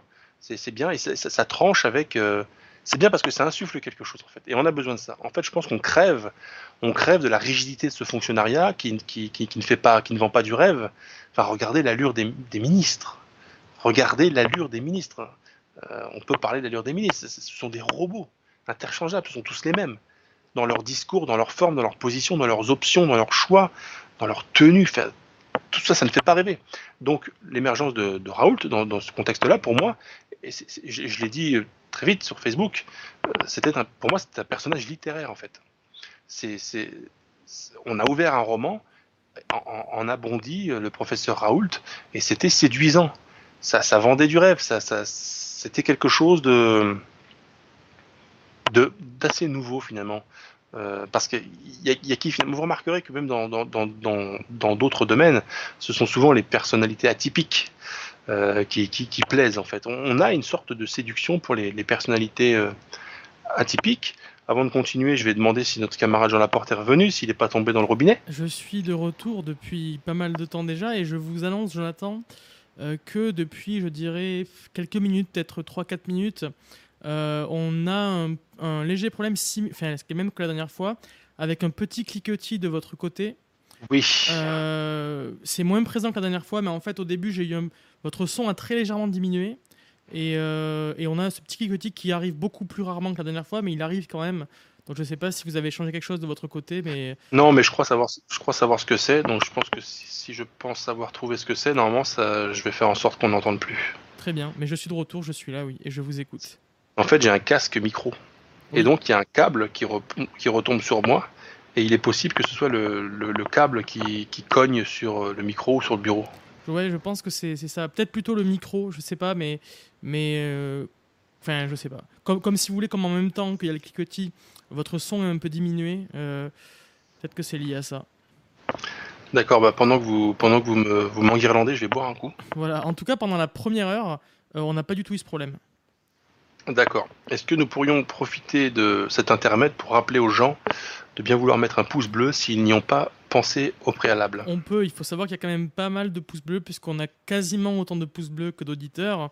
Néanmoins, ah. effectivement, puisqu'on a 250 auditeurs et 208 pouces bleus, euh, bon, après, c'est vrai qu'il y en avait déjà une quarantaine au début de l'émission, ce qui est bien, mais peut-être qu'il en manque un peu, peut-être. En tout cas, pour les nouveaux arrivants, ceux qui arrivent maintenant euh, en direct, ceux qui nous écouteront en rediffusion, n'oubliez pas le pouce bleu. N'oubliez pas le pouce bleu. Voilà, très bien, merci pour ce rappel. Euh, pour terminer sur la partie euh, le panache, etc., je vais encore me, citer, mais c'est vraiment pas pour me mettre en avant, hein, c'est pas, pas le but. Le 3 mai, le 3 mai 2020, j'écrivais toujours sur, euh, sur Facebook, je disais quiconque n'est pas séduit par ce personnage plein de panache, de répondant, de charisme, d'audace à la française n'est pas français n'a rien compris à la France, parce que j'estimais que Raoult, c'est c'est les mousquetaires, c'est Cyrano, c'est Arsène Lupin. C'est ce que je disais jusqu'à présent. Et c'est très intéressant, parce que, enfin, c'est très intéressant, c'est très amusant en tout cas. C'est que, à peu près trois semaines plus tard, le 25 mai, un entretien du professeur Raoult qui paraît dans l'Express, où le professeur Raoult dit à lui-même, euh, à propos de lui-même, pardon, il dit, ouvrez les guillemets, je suis une caricature de français, tout le monde le voit. Qui sont nos héros? Moi, quand j'étais petit, je voulais être Bayard, D'Artagnan, Cyrano de Bergerac. C'est ça nos héros. Ne pas avoir peur, le panache, c'est ce qu'on aime, c'est la France, c'est comme ça. Donc, il y a une espèce, ça, ça va, cette citation va me permettre d'introduire la suite de, de mon propos. C'est que le professeur Raoult incarne quelque chose de typiquement français. Et je pense que ceux qui se sont révélés très rapidement bienveillants à l'égard du professeur, c'est parce qu'ils sont eux-mêmes sensibles à ce qui fait le panache à la française. Donc il y a une espèce de connexion, de communion entre lui et nous, parce qu'on sait de quoi on parle. On sait qu'on parle la même langue, en fait. À mon avis, vous entendez encore le cliquetis, non? Oui, on l'entend, on entend encore. Toujours autant? Euh, Oui, autant qu'avant. Bon sang de bonsoir. Bon, bah, bon sang de bonsoir. Bon, bah écoutez, si vraiment ça, devient trop prégnant, vous me le dites, d'accord? D'accord. Et voilà. Donc moi je sais qu'une des choses qui ont, au-delà de toutes les raisons que j'ai déjà avancées jusqu'à présent, une des choses qui m'ont rendu immédiatement bienveillant à l'égard du professeur Raoult, c'est ça en fait, c'est que justement il a, il a quelque chose de typiquement français, et moi comme je suis un français enraciné, je, je comprends ce langage en fait, je, je, je, comprends cet homme, je comprends sa démarche, je comprends ce qu'il incarne. Et ça me permet de, poser la question de savoir qu'est-ce que l'anti-raoultisme et surtout pourquoi l'anti-raoultisme et pourquoi le, le, le, raoultisme. Et là je renvoie effectivement à la lecture d'un chapitre de mon livre qui s'appelle j'en ai déjà parlé, l'anti-raoutisme est un nouveau snobisme de classe. Pourquoi je dis ça en fait? Ce que je vous ai dit là, le fait de se sentir en communion et en connexion avec ce qu'incarne ou ce qu'a l'air d'incarner le professeur, typiquement français, typiquement qui nous renvoie aux grandes figures de, de, notre, de, notre, notre histoire littéraire ou de notre histoire euh, historique, il y a des gens qui sont complètement insensibles à ça. Il y a des gens, ça ne leur parle pas du tout, ils ne savent pas ce que c'est, ils ne comprennent pas. De la même manière qu'il y a des gens, lorsque la cathédrale de Nantes brûlent, ça ne les émeut pas. Ils ne sont pas émus du tout parce que ça ne leur parle pas, ils ne savent pas ce que c'est en fait. Donc je pense qu'il y a beaucoup de gens qui sont devenus des anti-raoultiens et qui, se faisant, m'ont montré ou ont trahi qu'ils ne comprenaient pas ce qu'était être un personnage à la française.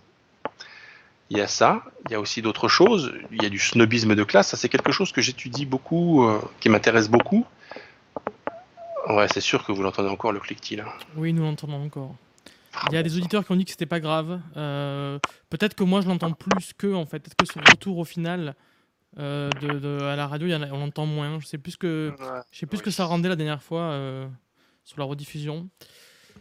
C'est très étrange que ça commence maintenant quoi. Ouais, ça bon. a commencé au bout d'une heure à peu près. D'accord. Bon bah écoutez, si vraiment ça devient vraiment trop trop lourd, bon, on a parlé d'un personnage qui est un sinistre personnage qui s'appelle Patrick Cohen, journaliste, paraît-il, en tout cas agitateur sur le service public, qui plus est, qui a dit quelque chose de très intéressant en fait, parce que ça a trahi beaucoup de choses et ça a révélé beaucoup de choses. Il a fait une association entre Raoult et les Gilets jaunes. Et vous savez que cette, cette, catégorie socio-professionnelle, que je vais appeler le bourgeoisisme, typiquement parisien ou des grandes villes, mais pas seulement, je vais expliquer pourquoi, ce que j'appelle le bourgeoisisme, n'aiment pas beaucoup les gilets jaunes en fait, parce que les gilets jaunes c'est le peuple des gueux. Les gens qui sont élevés socialement estiment qu'ils ont un droit au bonheur, parce qu'ils ont fait des études, parce qu'ils ils ont travaillé, parce qu'ils ont bâti quelque chose, parce qu'eux ils sont propriétaires. Le gueux n'a rien fait de tout ça. Et le bourgeoisiste, parce que je ne veux pas dire le bourgeois, celui qui est le bourgeoisiste ne reconnaît pas au gueux son droit au bonheur parce que ça n'a pas de sens d'avoir accès au bonheur en ayant beaucoup travaillé si celui qui n'a pas beaucoup travaillé, voire qui n'a pas travaillé du tout à construire son bonheur, est tout de même heureux. Et les gilets jaunes, euh, pardon, et le professeur Raoult, ce sont des gens du peuple qui ont trouvé de l'espoir dans lui. Et le bourgeoisiste ne comprend pas que le gueux ait de l'espoir parce que le bourgeoisiste ne veut pas que le gueux ait de l'espoir, parce que l'espoir, le, bonheur, le fait d'être heureux, le fait de croquer la vie, le fait d'avoir accès à des choses, etc., y compris aux connaissances et y compris au bonheur, c'est un privilège de classe, parce qu'il en a hérité par des parents riches ou parce qu'il est bien installé socialement, et donc il a un droit au bonheur. Ça, c'est vraiment de la, psychologie politique, et je pense qu'une des raisons qui font que cette classe politico-médiatique bourgeoise, les, bourgeoisistes, ont, tout de suite détesté Raoult, c'est parce que Raoult a été soutenu par populairement. Je pense que si le professeur Raoult avait été rejeté par le peuple pour des raisons euh, X ou Y, il n'aurait pas été reçu de la même manière par le complexe euh, médiatico-politique. Mais le fait qu'il ait plu au peuple, les gilets jaunes n'avaient plu au peuple, et ce qui plaît au peuple est suspect à l'égard de ces gens-là, parce que vous savez, le, bourgeoisisme, et je vais maintenant expliquer ce que c'est le bourgeoisisme, mais j'en ai déjà un petit peu parlé dans l'émission précédente, et je le dis dans le livre évidemment, c'est pas forcément euh, le confort matériel et financier. Le bourgeois, ça existe, hein. je, je, connais des bourgeois qui sont des bourgeois typiques, c'est-à-dire des gens bien installés dans la vie, euh, voire des rentiers, voire des gens qui n'ont plus besoin de travailler, voire des gens qui font des métiers confortables, très bien payés, des bourgeois qui habitent dans les beaux quartiers des grands centres urbains en France. Être totalement favorable au professeur Raoult. De la même manière que j'ai vu des gens qui étaient manifestement des prolétaires, en tout cas des gens n'ayant pas eu accès à un cursus universitaire, scolaire, etc. Ça se mesurait généralement au nombre de fautes d'orthographe qu'ils faisaient lorsqu'ils insultaient le professeur Raoult. ce qui me permet de dire qu'en fait, c'est pas la classe dans le, dans, le, dans le, sens social, dans le sens financier, dans le sens matériel. Le bourgeoisisme est, est une recherche du confort intellectuel et du confort mental, en fait. Et euh, il y a des divergences, beaucoup de divergences politiques, mais il y a aussi une divergence principale, c'est que le monde, notre monde, est scindé en deux catégories principales, euh, desquelles toutes les autres dépendent. C'est le bien et le mal. Être raciste, c'est mal. Être antiraciste, c'est bien. Soutenir la cause des femmes, c'est bien. L'inverse, c'est pas bien. Être ouvert, moderne, progressiste, c'est bien. L'inverse, c'est pas bien. C'est ça le clivage. Et il y a des gens qui sont incapables de n'être pas du côté du bien. Alors attention, du bien, pas du bien contre le mal dans le sens religieux, les forces obscures contre les forces lumineuses. Non, non, le bien et le mal politique. C'est-à-dire des journaux comme Le Monde, comme la classe politique, euh, les progressistes. Ces gens-là décident de ce qui est bien et de ce qui est mal, décident de quelle idée est acceptable, quelle idée est intolérable. Et il y a des gens qui n'ont pas envie du fait que le bien vient des gens qui ont qui ont raison en fait n'ont pas envie d'adopter des positions qui va les contraindre à affronter une certaine adversité dans la vie de tous les jours. Il y a des positions qui sont très difficiles à soutenir dans la vie de tous les jours, au travail, dans ses activités, avec ses voisins, etc. C'est très difficile en ce moment pour un, Français tout à fait lambda de dire euh, l'avortement, euh, je suis pas pour quoi. C'est très difficile. C'est tellement beaucoup plus facile lorsqu'on est dans une recherche du confort intellectuel et du, du, rejet, du refus, du contournement de l'adversité, de dire bah oui, quand même, c'est un progrès, euh, bah oui, quand même, bah oui, je suis pour l'augmentation des salaires, je suis pour le, droit à l'avortement, je suis pour le droit des femmes. C'est tellement facile. Et je pense que le bourgeoisisme, c'est ça en fait. Et j'explique dans mon livre, évidemment, si je le disais là tout de suite à l'oral, ça nous emmènerait très loin. Euh, l'émission ferait des heures et puis c'est pas le but. Le but, c'est aussi de renvoyer mon livre. C'est toujours plus intéressant en plus euh, de lire. C'est d'expliquer comment, par quel mécanisme, de, de, de le bourgeoisisme, c'est l'une des autres explications de l'anti-raoultisme. Et je l'ai mesuré, je, je, je l'ai vu naître, je l'ai vu prospérer comme ça, en voyant notamment sur les réseaux sociaux des gens, ceux qui étaient hostiles au professeur Raoult, étaient quasi systématiquement des gens que j'avais vus hostiles aux Gilets jaunes euh, l'année dernière, enfin l'année précédente, pas avant quoi il y a une sorte de convergence en fait. L'anti-raoutisme, c'est souvent euh, une opposition euh, soutenue par des gens qui étaient également contre euh, les Gilets jaunes. Et notre Patrick Cohen national, à qui nous devons une espèce de franchise involontaire qui nous permet de, en fait, d'appuyer un peu ce que je viens de dire, c'est qu'il avait constaté que le phénomène Raoult ressemblait à une gilet jaunisation du débat scientifique. Est-ce que vous m'avez bien entendu ou pas? Oui, oui. Non, c'était. En plus, non, mais je voulais vous dire qu'en plus, il n'y a plus le problème. Je ne sais pas ce que vous avez fait, mais euh, il a disparu. Yeah.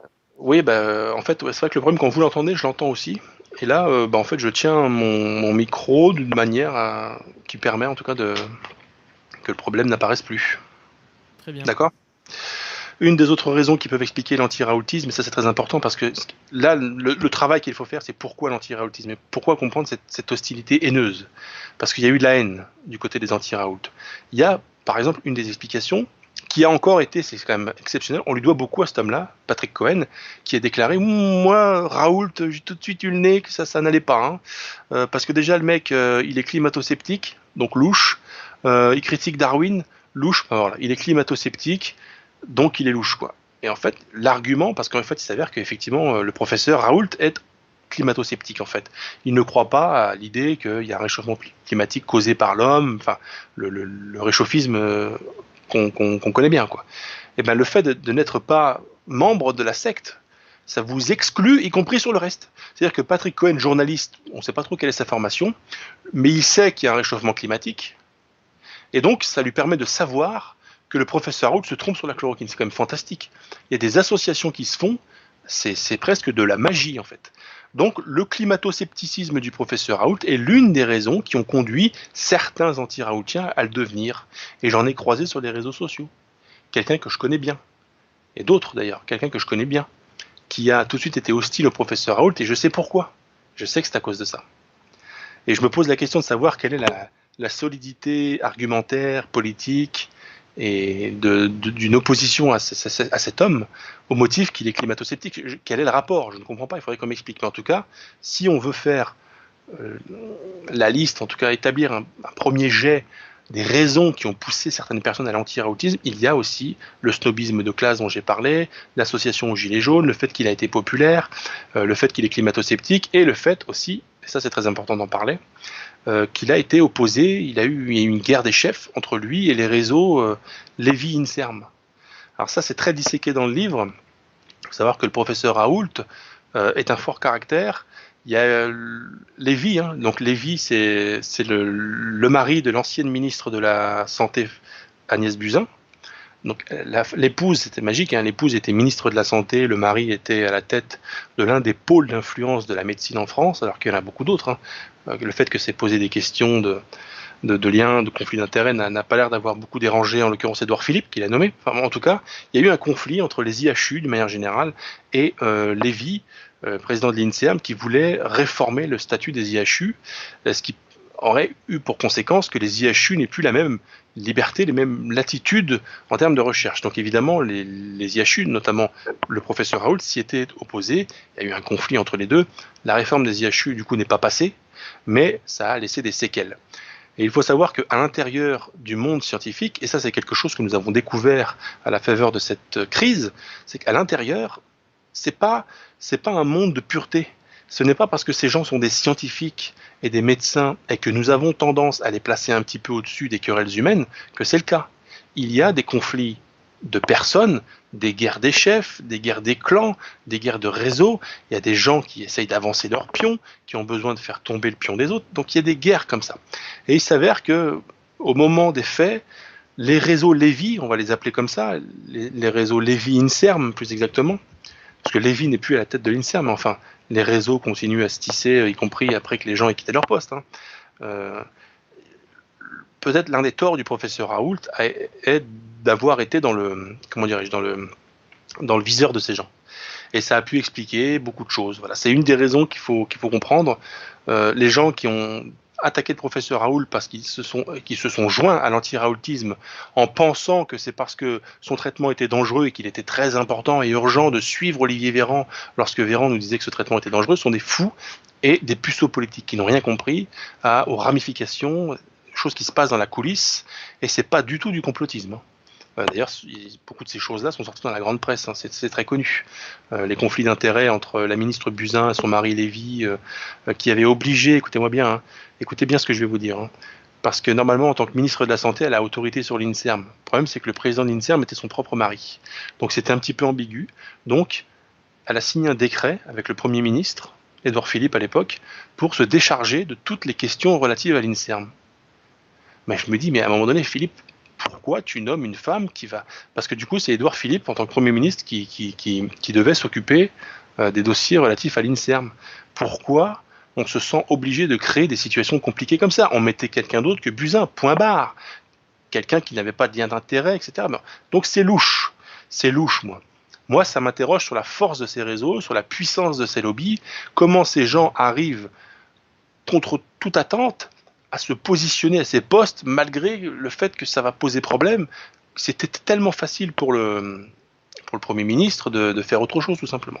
Donc il y a ça, il y a la guerre des réseaux, il y a la guerre des chefs, il y a le corporatisme en fait, on va dire le corporatisme à l'intérieur de la corporation. Euh, et beaucoup de gens qui en fait ont, compris que le pouvoir était d'un certain côté et c'était pas celui du côté du professeur Raoult. Donc il y a des gens qui ont préféré avoir tort avec Véran que raison avec Raoult, vous savez, pour reprendre ce mot qui, renvoie à l'opposition entre Sartre et Aron. Euh, il y a des gens euh, qui préféraient avoir tort avec Sartre parce que Sartre c'était l'homme du moment, c'était l'incontournable, c'était le grand Sartre. Aron c'était beaucoup moins prestigieux et quand bien même Aron avait raison sur Sartre, mais on préférait rester avec Sartre quitte à avoir tort avec lui. Vous la connaissez celle-là, Jean Laporte? Non. Non, je vous ai fait parler, c'était juste pour avoir le temps de boire. Ah. N'hésitez pas, hein, moi vous me dites, je raconte une blague, il n'y a pas de problème. Hein. Néanmoins, votre avis m'aurait intéressé, quoi. Mais écoutez, ce sera pas pour cette fois. Autre chose que qu'il faut absolument porter la connaissance et la lucidité des gens qui nous écoutent, c'est à un moment donné, il faut se poser des questions. Si vous ne l'avez pas vu, je vous conseille de regarder l'intervention de, Raphaël Antoven sur le professeur Raoult, les diverses interventions de Patrick Cohen, de Finkelkraut, de lire le journal Le Monde, les archives du Monde. Je cite énormément d'articles du journal Le Monde qui ont paru pendant la crise dans mon livre et je, je les dissèque. Et je, démontre que il y a eu une, c'était, une mission en fait. Il y avait quelque chose qui était un impératif qui était de, de, de, de, détruire euh, ces gens-là. Donc moi je voudrais qu'on m'explique quelque chose. J'ai vu des gens, des anti-raoultiens, qui sont d'accord tout au long de l'année pour dire que Macron c'est n'importe quoi, que ce gouvernement c'est n'importe quoi, que le monde y en a marre, que le, règne des médias y en a marre. Et pourtant, ces gens-là, on fait cause commune avec tous ces gens contre le professeur Raoult. Et je me dis, à un moment donné, il faut arrêter de, de, de, voilà, de, je, voudrais citer Bossuet là, mais elle est très connue. Hein. Euh, Dieu serait, en plus c'est pas la vraie citation, enfin Dieu serait, Dieu serait de ceux qui, euh, de ceux qui, bon tu vois, je, l'ai perdu à cause de vous, j'en apporte. Ouais, c'est ma faute. Ouais, je, je, ne vais pas la dire. Euh, où est-ce que j'en étais? Bah, En fait, et puis je pense que ça sera la dernière partie, c'est sur la fameuse chloroquine, parce que je pense pas qu'on puisse parler du professeur sans parler de la chloroquine, même si je précise et je redis, j'assume d'avoir dit que la question Raoult ne se résume pas à la question chloroquine. Néanmoins, évidemment, on ne peut pas faire euh, l'impasse sur cette question. Ce qui singularise la démarche du professeur, c'est qu'il a identifié que nous étions en période de crise. Donc ça, c'est très important de le rappeler à ceux qui aiment euh, se souvenir qu'il avait parlé des trottinettes en disant qu'il y avait... Bon, à un moment donné, il a pris acte que nous étions en temps de crise et qu'en temps de crise où tout doit aller beaucoup plus vite, évidemment, tout est, tout est chamboulé, tout va beaucoup plus vite. C'est pas les temps ordinaires. Donc on est dans l'urgence. On n'a pas forcément le temps, mais ça, ça a été dit par beaucoup de gens, de faire les fameuses études randomisées en double aveugle. Et je vais expliquer et essayer de dire aussi pourquoi, de toute façon, dans le cas qui nous intéresse, ça n'aurait pas eu beaucoup d'intérêt.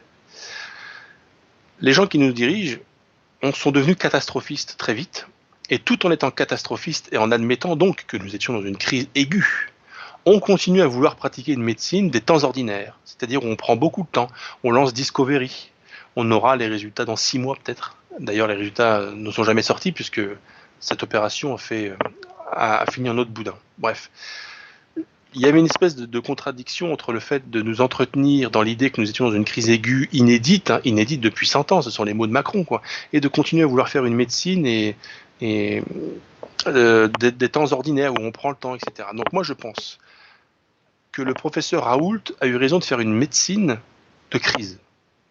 Il a eu raison de dire mon traitement, pour le moment, moi j'observe qu'il fonctionne, prenez-le. S'il s'avère qu'il ne fonctionnait pas et que les résultats positifs que j'ai obtenus en fait étaient un effet du fameux levier psychologique qu'on appelle l'effet placebo, tant pis. Et c'est ce que je dis. Quel est l'intérêt de faire une étude randomisée en double aveugle? Pourquoi on fait une étude randomisée en double aveugle? En double aveugle, ça veut dire que le patient ne sait pas s'il utilise le vrai médicament ou un placebo, et le médecin lui-même ne le sait pas. Pourquoi? Parce qu'on ne veut pas influencer l'avis du médecin sur les résultats. Si le médecin sait que Pierre a eu le médicament alors que Jean Laporte ne l'a pas eu, s'il a envie de prouver que son médicament fonctionne, il aura tendance à plutôt observer les choses comme s'il avait fonctionné, vous voyez? Alors que s'il ne sait pas qui a, pris quoi, bah, il découvre en même temps euh, ce que ça a fait. Est-ce que c'était euh, très intéressant dans le cas qui nous intéressait, puisque de toute façon, nous étions dans, un temps de crise, nous étions également en, présence d'un médicament extrêmement connu, extrêmement utilisé, extrêmement pratiqué. Moi-même qui vous parle, moi-même qui vous parle, j'ai vécu en Afrique. En Afrique, nous sommes euh, beaucoup, enfin ils sont, ils sont, je sais pas pourquoi je dis nous, moi j'en suis pas.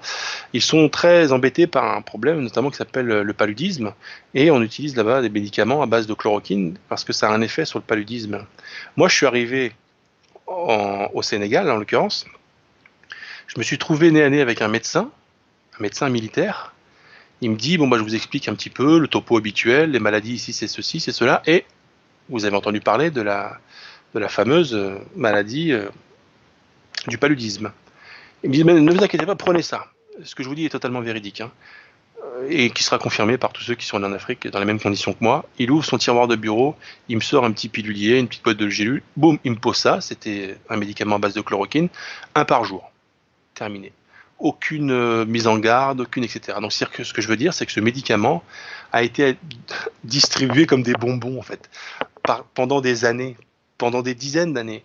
Donc il était très étonnant que subitement, lorsqu'on veut utiliser ce médicament en période de crise, dans une maladie qui vient d'apparaître, euh, et en faveur de laquelle quelques, signaux nous disent qu'elle peut avoir une efficacité, que on dit attendez, attendez, attendez, euh, oui, oui, bien sûr, on va quand même faire des études randomisées, double aveugle, machin, on va prendre le temps, hein, on va prendre le temps, et on aura peut-être des résultats euh, dans six mois, mais prenons le temps.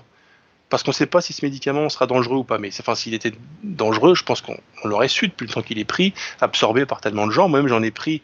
Alors, j'en ai pas souffert.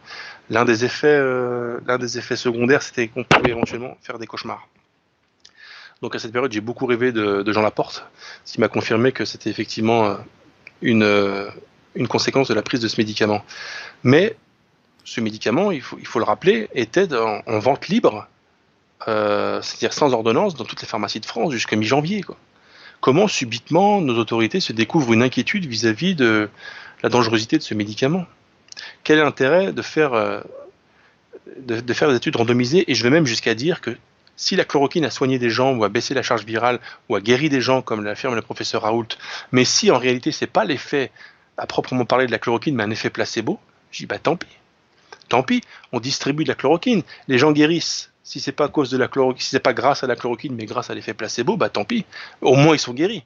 Et puisque cet effet, cet effet existe, l'effet placebo, ce levier psychologique existe, on arrive des fois à faire que des gens soient débarrassés des maux dont ils sont frappés ou qu'ils se pensent être frappés, euh, grâce à l'effet placebo, bien là où est le problème? Est-ce que là on n'était pas dans une, dans une situation qui permettait de prendre, j'allais dire, même si le mot peut faire peur, quelques, quelques libertés? Autre chose, lorsque on voit des, de, très grands euh, scientifiques, de très grands médecins comme le professeur Combe, je ne sais pas si ça vous parle, euh, je crois que c'est Eric Combe, qui a déclaré sur les médias bah, nous, on fait des petits tests de chloroquine de notre côté, mais franchement, ça marche pas. Moi, c'est ce que je dis dans mon livre. Le fait que le professeur Combe n'arrive pas à obtenir les effets positifs avec ce traitement tels qu'ils sont obtenus par le professeur Raoult, pour moi, ça en dit plus long sur le professeur Combe que sur le professeur Raoult. Moi, si je vais piquer courir un 100 mètres et que, évidemment, je n'arrive pas à le terminer en 9 secondes 59, je vais pas dire non, Usain Bolt ne peut pas avoir couru euh, le 100 mètres en 9 secondes 59, je viens de le courir, et ça marche pas. Non. Pour moi, lorsque le professeur Raoult utilise un traitement dans certaines conditions d'hospitalisation, de suivi, etc., et qu'il obtient des résultats, lorsque le professeur Combe s'imagine reproduire le même traitement mais qu'il n'obtient pas les mêmes résultats, c'est pas pas pour le professeur Raoult que c'est accablant, c'est pour le professeur Combe. Ça veut juste dire que le professeur Combe ne court pas comme Usain Bolt. Et il faut le rappeler parce que tout en précisant que le, professeur Combe n'est pas du tout un guignol. Le fait est qu'il y a des conditions dans lesquelles on applique un traitement, il y, a des, conditions de suivi, il faut faire ça dans des bonnes conditions. Et peut-être que le professeur Combe et d'autres hein, qui ont essayé la chloroquine et qui n'ont pas réussi à obtenir les, effets obtenus par le professeur Raoult, peut-être qu'ils ont loupé quelque chose. Peut-être que c'est eux qui n'ont pas réussi à le reproduire. Vous voyez, est-ce que, est que Jean Laporte, vous voyez ce que je veux dire? Oui, je vois tout à fait ce que vous voulez dire. Néanmoins, euh, je ne comprends pas comment, après votre séjour en Afrique, vous ne réussissiez pas à, courir le 100 mètres en moins de 10 secondes. Euh, êtes-vous en train de vous faire euh, l'auteur de préjugés raciaux, monsieur Non, non. Ah, bah je croyais. Donc ça va alors. Il n'y a pas de problème. Donc, il ne m'a pas senti. Circuler, il n'y a pas de problème. Même si, même si vous l'aviez fait, on aurait condamné immédiatement. On ne plaisante pas avec ces choses-là. Médicaments dangereux, nous a-t-on dit. Euh, moi, j'ai l'impression que vous savez ce que je vous ai dit tout à l'heure, si la chloroquine soigne, mais que c'est juste un effet placebo, bah tant pis. Euh, c'est un médicament de toute façon qui n'est pas dangereux, contrairement à tout ce que certains ont essayé de faire croire. Il n'y a aucune étude qui, a paru qui prouve la dangerosité de la chloroquine. C'est fou, il n'y en a aucune en fait. Ça n'existe pas.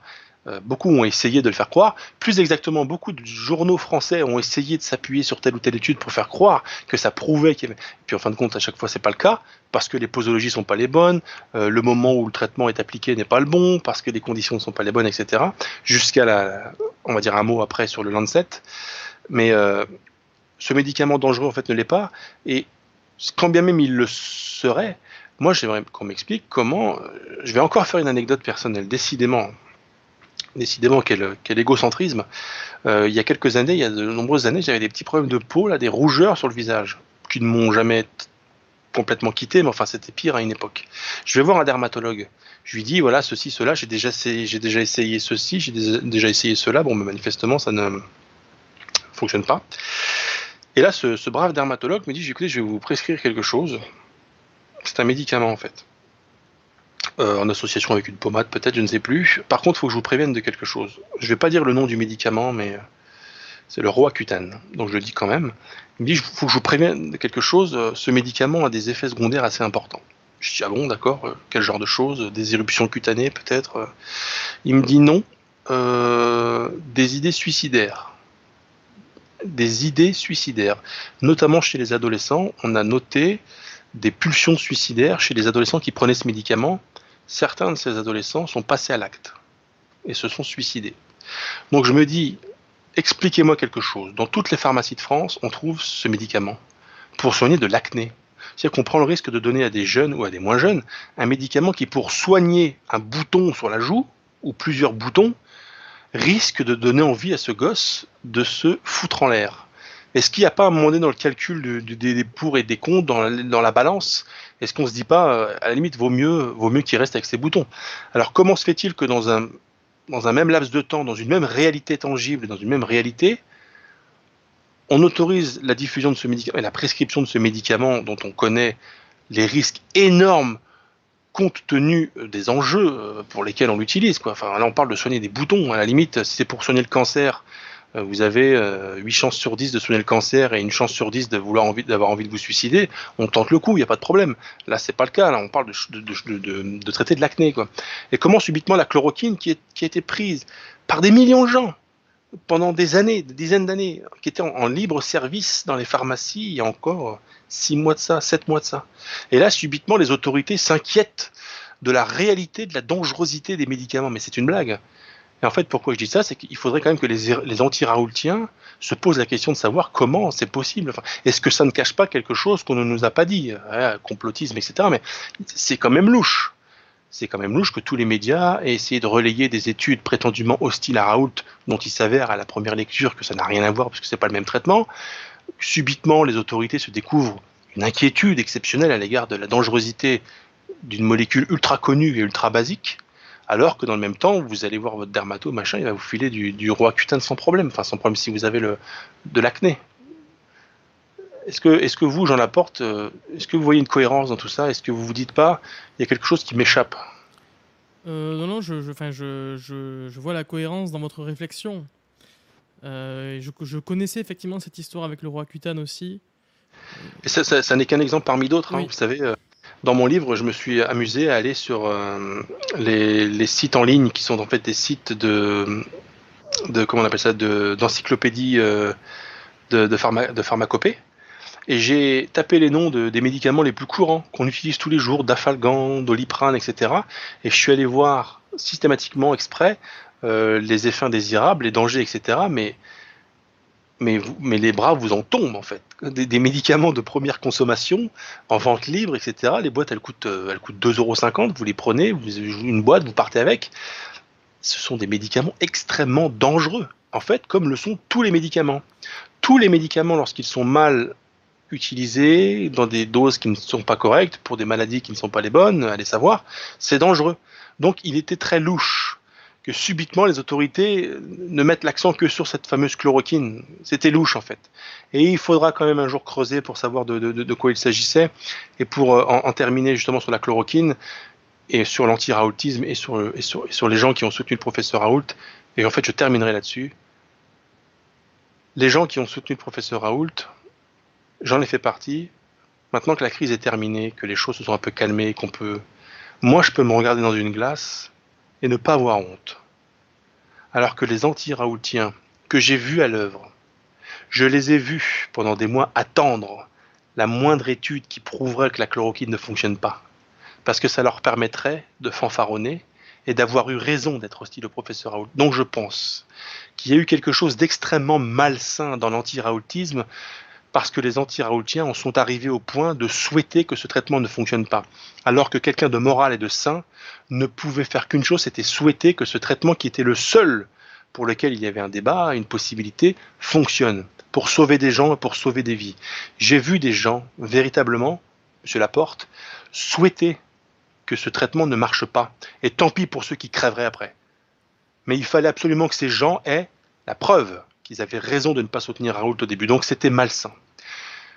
J'ai vu beaucoup de haine chez les anti-raoultiens. J'ai jamais vu de haine chez les raoultiens. J'ai vu de l'impatience, de la colère lorsqu'ils voyaient que Macron décidément ne se décidait pas sur la chloroquine, que ça, tergiversait, que ça n'avançait pas. Il y avait de l'impatience. Mais j'ai vu les anti-raoultiens devenir dingos sur les réseaux sociaux, notamment devenir complètement dingos. Et je les ai vus s'envoler, quoi au moment de la publication de l'étude du Lancet, pendant 48 à 72 heures, euh, comme on dit dans le jargon, excusez-moi l'expression, ils se sentaient plus pissés. Parce qu'ils pensaient qu'ils avaient enfin leur preuve, que ça y est, ça y est, enfin on allait prouver que ce médicament ne marche pas. Bon, ça signifiait que des gens allaient continuer à mourir, mais bon, au moins Raoult s'était planté, c'était le plus important de tout. Donc, et ce sera le, mot de la fin, les gens qui ont soutenu Raoult l'ont fait en général pour des bonnes raisons, j'en ai évoqué la plupart, et surtout, aujourd'hui, ils peuvent se regarder dans une glace. Moi, je me regarde dans une glace. Moi, j'ai espéré que le traitement du professeur Raoult fonctionne, parce que je me suis dit, s'il fonctionne, ça nous aidera à mettre fin à l'épidémie, ça sauvera des vies, on va pouvoir revivre.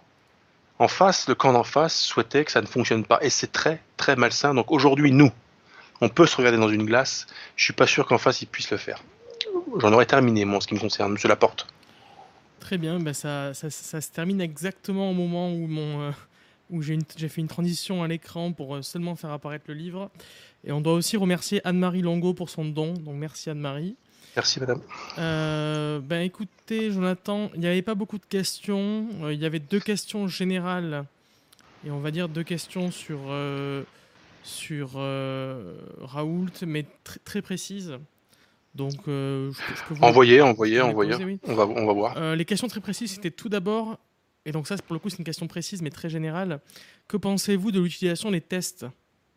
Pardon? Que pensez-vous de l'utilisation des tests? Des tests? Est-ce que la question pourrait être précisée? Des tests PCR, j'imagine, des tests sérologiques oui, des, des, tests pour, pour, euh, pour, euh, voir si la personne a le coronavirus ou pas. Bah, je sais pas. Qu'est-ce qu'on, est-ce qu'il existe une une réponse qui ne soit pas favorable au test dans ces cas-là? Parce qu'en réalité, euh, le professeur Holt, s'il ne se résume pas à la seule question de la chloroquine, il y a aussi d'autres aspects. C'est que lui, sa stratégie a été de tester justement. Et ce qui me paraît être une évidence absolue. Et c'était d'ailleurs une évidence qui était soutenue dès le début par l'OMS, qui dit pour savoir qui est malade, il faut tester. Pour savoir qui est contagieux, il faut tester. Sauf que ça, nous ne l'avons pas fait en France. Pourtant, le professeur Raoult persiste à dire que nous avions les moyens de le faire, puisque beaucoup de gens étaient volontaires pour le faire, y compris les hôpitaux privés, y compris les laboratoires, comme on en a beaucoup chez nous, là, euh, dans les, même dans les petites communes, les laboratoires dans lesquels on va faire nos prises de sang habituelles, y compris les cabinets de vétérinaires qu'il suffisait euh, d'équiper et éventuellement de former, mais c'est un test quand même assez facile, donc il y avait la possibilité de faire. La question, et ça c'est aussi une question qu'il faudra poser, qu'il faudra creuser, je ne sais pas qui pourra le faire, qui mettre qui pourra mettre ces gens en face de leurs responsabilités, mais pourquoi on n'a pas testé les gens? Pourquoi dès le début de la crise on n'a pas fait le nécessaire pour trouver des, des tests, etc. Donc c'est quelque chose qui est mystérieux. Pourquoi on n'a pas voulu traiter les gens? Pourquoi on n'a pas voulu les tester? Qu'est-ce que ça, à quoi rime tout ce cirque? Donc la question, c'est qu'est-ce que je pense des tests Je pense que les tests sont absolument indispensables. De la même manière que lorsque vous allez chez le médecin et que vous voulez savoir si vous avez une carence en quelque chose, bah, vous allez faire une prise de sang. Et là, vous savez si vous avez une carence ou pas. Tant que vous ne le savez pas, bah, le médecin il peut rien faire derrière. Là, c'était pareil. Tant que vous n'avez pas été testé, on ne sait pas si vous êtes positif ou non. Qu'est-ce que vous voulez qu'on fasse? On ne peut pas vous enfermer, vous mettre en quarantaine par défaut, parce que vous n'êtes peut-être pas porteur. Eh bien, on est arrivé à la situation où, puisqu'on ne sait pas qui est porteur et qui ne l'est pas, bah, on met tout le monde en quarantaine. Et ça s'appelle le confinement. Donc les tests, évidemment. S'il parlait des tests euh, PCR, évidemment. La sérologie, euh, pourquoi pas euh, Je ne sais pas si, les scientifiques, si les médecins estiment qu'il est important pour eux, pour, travailler après, de savoir à peu près combien de gens ont pu être contaminés, parce que le test sérologique me permet de savoir si vous avez eu le coronavirus, si vous avez développé des, symptômes. Si la science a besoin de savoir à peu près, eh ben, la, la science, quoi. Et généralisons la sérologie, même s'il faut, quoi. Très bien. La deuxième question est encore plus précise, mais euh, c'est pareil, c'est pas une question dont vous aurez forcément la réponse, mais je pense que la réponse serait oui. C'est le professeur Raoult risque-t-il d'être convoqué, comme le professeur Perron, par l'ordre des médecins? Alors, il y a déjà eu des tentatives de le faire convoquer. Il y a déjà eu des tentatives d'intimidation, parce que je pense que c'est comme ça qu'on peut les appeler. Le, problème, enfin le fait est que de toute façon, je vois vraiment pas ce qu'il risque. Euh, je pense que y a, vous savez, c'est comme la mafia. Vous savez, la mafia, avant de vous éliminer, elle vous intimide. Là, les gens qui sont en face de nous se comportent comme une mafia, en fait. Donc, euh, il y a eu des tentatives de, il y a eu des menaces de mort sur le professeur Raoult, il en avait parlé. Il y a eu des, allusions qui avaient été faites par, je crois c'était l'ordre des médecins ou, ou l'agence régionale de santé. Je crois que c'était l'ordre des médecins. Et à chaque fois, Raoult les balaye d'un revers de main, parce que de toute façon, qu'est-ce qu'il risque? Qu'est-ce qu'il fait? Quand bien même il serait convoqué, je pense que ce serait une énorme erreur stratégique de la part du camp d'en face, parce que ce qu'il ne faudrait surtout pas qu'ils fassent dans leur intérêt à eux, c'est transformer Raoult en martyr. Ça aurait des conséquences plus importantes.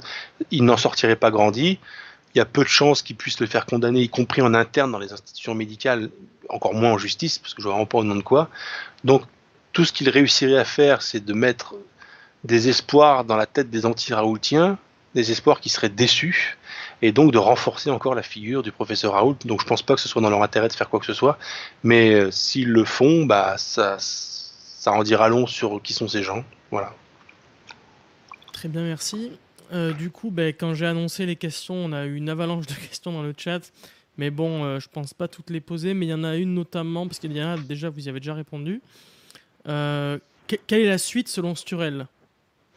La suite de bah, La suite de la crise. Le, le, Geoffrey complète sa question en disant vaccin, deuxième vague. Peut-être une ah, question bah. sur le reconfinement aussi. Donc, euh. Alors là, je pense que là, il faut, là, il faut, faut s'entendre tout de suite. Un reconfinement général me paraît impossible.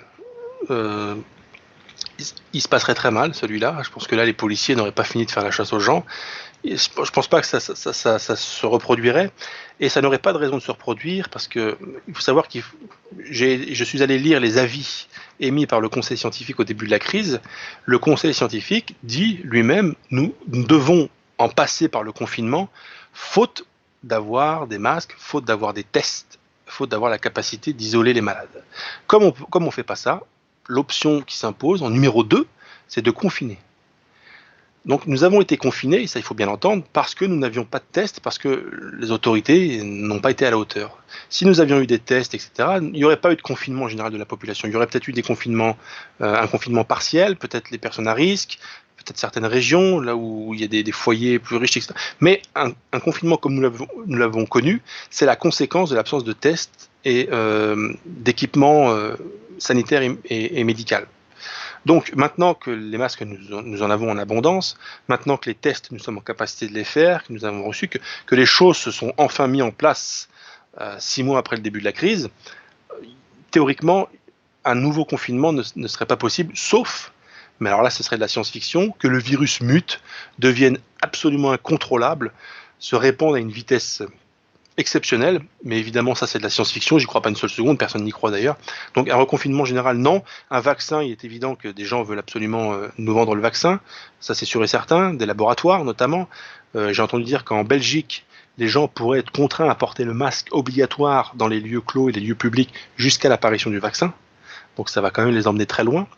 Euh, la continuation de la crise, c'est ce que j'ai été amené à dire déjà. Là, bon, le virus n'est plus présent comme il l'était avant, donc nous ne sommes plus à proprement parler dans de la gestion épidémique. Nous sommes dans la gestion des foules maintenant. Le fait de rendre le masque obligatoire dans les lieux clos maintenant, c'est une aberration absolue, surtout quand on connaît l'historique de l'affaire des masques. J'ai tout un chapitre dans le livre où je suis allé éplucher absolument tout, les contradictions, les mensonges, les raisons de la pénurie, les raisons du sabotage, etc nous le rendre maintenant obligatoire après nous avoir dit au moment où ils étaient vraiment, où on aurait aimé les avoir, qu'ils étaient dangereux, machin.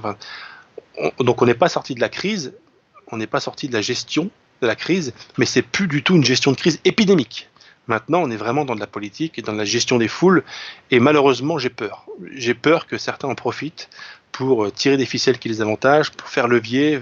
J'ai peur de ce que ça veut dire, et surtout, j'ai peur de voir j'ai peur quand je vois la docilité avec laquelle notre population a l'air de se prêter à tout ça. J'ai vu euh, une image parodique, humoristique, mais peut-être pas tellement humoristique, passer sur les réseaux sociaux, de quelqu'un qui disait euh, si demain on disait aux gens qu'en fait le virus plane à un mètre du sol, mais que du sol jusqu'à à peu près un mètre, on peut pas se faire contaminer, on verrait des gens marcher à quatre pattes dans la rue. Et on verrait des gens marcher à quatre pattes dans la rue. Évidemment, pas toute la population. Mais au nom de la peur, on peut faire gober n'importe quoi aux gens, y compris de leur faire porter un masque obligatoire au mois de juillet, quand le virus, euh, en fait a quasiment disparu. Donc j'ai très peur pour la suite, mais pas pour des raisons médicales, épidémiques et sanitaires, mais vraiment pour des raisons politiques. Je pense qu'on n'est pas au bout de nos surprises. Très bien, merci Jonathan. Du coup, juste sur les questions très générales, euh, les gens donc euh, euh, étaient, étaient contents de voir votre émission. donc quelqu'un demande si c'est la première émission de Jonathan Sturel. On peut dire oui et non, parce qu'il y a quand même le rendez-vous de la littérature avec Adrien Abosi, oui, où, Jonathan occupe. c'est c'est déjà un peu l'émission de, de, Jonathan. mais il y avait une question qui demandait si c'était une émission exceptionnelle euh, ou s'il y aura des émissions de, Jonathan Sturel de, manière plus régulière euh, Bonne question. Euh, pour le moment, celle qui, est, qui vient d'avoir lieu et qui se termine maintenant a été pensée, prévue et envisagée comme étant exceptionnelle. exceptionnelle, pas en termes de qualité, hein, j'ai pas cette prétention, mais en termes de. C'est-à-dire, en fait, c'était la cause du professeur, c'était ce soir, mais ça n'entrait pas dans le cadre d'un projet de faire une émission hebdomadaire, etc. Donc, je ne saurais pas vous dire. A priori, là, non, tout de suite. Probablement non d'ailleurs. D'accord. Mais on, rappelle aux gens que lundi, il y a le rendez-vous de ben, demain, il y a le rendez-vous de la littérature. Alors demain, effectivement, je rappelle aux gens que avec Adrien Bozy cette fois-ci, donc à deux, rendez-vous de la littérature, on va parler d'un livre qui est excellent. Mais je renvoie également les gens au précédent rendez-vous de la littérature sur le Petit Chose d'Alphonse Daudet, qui était une émission excellente, excellente parce que c'était une émission un petit peu de rentrée pour nous, parce qu'on n'avait pas fait de, rendez-vous de la littérature à cause du confinement, donc depuis un petit moment. C'est un livre extrêmement attachant, extrêmement beau. Euh, l'ambiance dans l'émission était bonne, on a parlé de choses sérieuses, on, a bien rigolé. Donc j'invite les gens à aller voir euh, l'émission du rendez-vous de la littérature, les petites choses, et d'une manière générale, à aller voir tous les rendez-vous de la littérature. On peut dire que c'était une émission d'OVNI. C'était une émission qui était totalement ovniesque. Et euh, apparemment, les ufologues euh, vont beaucoup s'intéresser à notre émission. Ils s'intéressent déjà, oui, s'intéressent déjà. Apparemment, elle est déjà disséquée dans les laboratoires d'ufologie. Donc, oui, c'est ça. C'est ça. Là, il y a des gens qui espionnent votre maison euh, à l'heure actuelle. Bah, je les vois, là, ils sont devant moi, mais ça me dérange pas. J'ai rien à cacher. Voilà. Voilà, Et surtout, demain, n'oubliez pas que demain soir, sur cette même chaîne de Radio Téna, il y aura un rendez-vous de la littérature. Voilà, et le, le, le, le, faux live, comme on dit, donc l'émission, avant qu'elle commence, le lien sera en ligne dans les, dans les heures qui suivront cette émission et vous pourrez déjà aller mettre un pouce bleu sur. Euh, faites-le sur cette émission maintenant, mais vous pourrez le faire sur. Euh, Effectivement, on ne, le, on ne, le, rappelle jamais assez. Si des gens sont apparus dans le chat en cours d'émission et qui n'ont pas encore mis leur petit pouce, il n'est pas trop tard pour le faire. oui, c'est exact. Mais bon, encore une fois, euh, je pense qu'on a, on a maintenant plus de pouces bleus que d'auditeurs, donc c'est. Je pense qu'on a assez bien réussi de, de ce côté-là. Alors peut-être qu'on a trouvé des auditeurs malicieux qui arrivent à mettre deux pouces bleus. Et ceux-là, il faudrait les recruter. ceux-là, il faudrait les recruter. On peut recruter des gens euh, qui, qui, créent plein de comptes pour... Qui, double, like. Pour mettre plein, de pouces bleus. Euh, voilà. Bon, je pense que de toute façon, on avait fait bah, plus ou moins le tour. Et là, je vois qu'il va être 23h et que les gens sont peut-être fatigués. Euh, on est dimanche soir, c'est un créneau assez exceptionnel sur Radio Athéna, donc je pense qu'il y a des gens qui se lèvent demain matin peut-être. Donc on va les laisser se reposer je, les, leur rappelle que sur le site des éditions Altitude, mais le lien sera sûrement dans la description de la vidéo. voilà. La possibilité d'aller chercher mon livre euh, qui s'appelle donc Coronavirus Autopsie d'un désastre politique. Je parle évidemment du professeur Raoult, beaucoup plus en profondeur que je ne l'ai fait maintenant, évidemment, et de beaucoup d'autres choses, mais vous le saurez en lisant le livre. voilà, donc je vous invite à, à faire toutes ces choses-là. Voilà. Oui, et puis le livre au passage qui est affiché en grand à l'écran. Euh, ah, de, l'émission. Mais, mais oui, c'est vrai, je viens de le voir en plus sur fond noir, très beau. Voilà, ouais, ouais, c'est très beau. C'est le fond est noir par défaut de toute façon, donc donc c'était pas très compliqué. Mais avant, il y avait euh, vous, Jonathan Sturel et Raoult en plus. Puis pour la fin, je les ai enlevés, j'ai laissé juste le livre. Et on est obligé de constater que la couverture du livre est très belle. Eh oui. Euh, je le dis d'autant plus que je ne suis pas le graphiste qui s'en est occupé.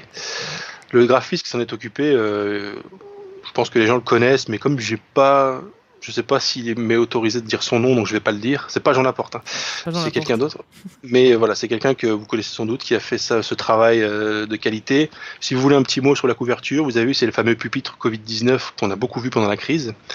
Vous constatez qu'il est vide en fait, c'est-à-dire que la personne qui devrait parler euh, n'est pas là. Et euh, ce que cette couverture veut montrer, c'est symboliser la vacance du pouvoir en fait. Les gens qui nous ont dirigés n'ont pas été à la hauteur de leur charge, et ce depuis le début de la crise. Donc symboliquement, c'est comme s'ils n'avaient pas été là. Donc euh, ils étaient là physiquement, et je sais qu'ils étaient là physiquement, puisqu'on a vu leur, bobine tous les jours du matin au soir, mais symboliquement, politiquement, réellement ils étaient absents. Donc en fait, ce pupitre vide signifie la vacance, la vacance des autorités pendant cette crise. C'est ce que ça signifie. Et merci au graphiste qui se reconnaîtra. Effectivement. Et que nous que nous retrouvons bientôt peut-être. C'est vrai, c'est vrai. Euh, Inch'Allah, comme on dit en France. Oui, oui, nous le retrouverons. C'est aussi un ovni. Oh là là, mais c'est un gang. c'est un gang d'ovnis, ouais. C'est un nid en fait. c'est exact. Bon, très bien. Donc, euh, est-ce que est-ce qu'on se laisse là, euh, Monsieur Laporte Oui, oui, je pense qu'on va se laisser là. On va dire aux gens de mettre un pouce bleu, de partager l'émission, de, de, mettre des pouces bleus sur les émissions de Radio Athéna et de nous retrouver demain pour ceux qui sont en direct pour le Grand Moln avec Adrien Abosi et Jonathan Sturel. Effectivement, le, livre de demain, c'est le Grand Moln d'Alain Fournier. Vous ne serez pas déçus. Très... Une émission qui s'annonce très belle pour un livre très beau. Exact. Donc à demain soir, chers auditeurs, et euh, peut-être à demain soir, Jean Laporte. Oui, oui, je, je, serai là. Je serai là. Bon, bah écoutez, merci à tous d'avoir écouté cette émission. Maintenant, je vous invite euh, à la partager autour de vous, et puis je vous invite à revenir demain soir et à remercier avec moi Jean Laporte pour son assistance et euh, sa technique. Merci à moi. Merci, merci à lui, et puis bah, comme on dit dans le jargon, bonne nuit et à bientôt. Bonne nuit à tous. Au revoir.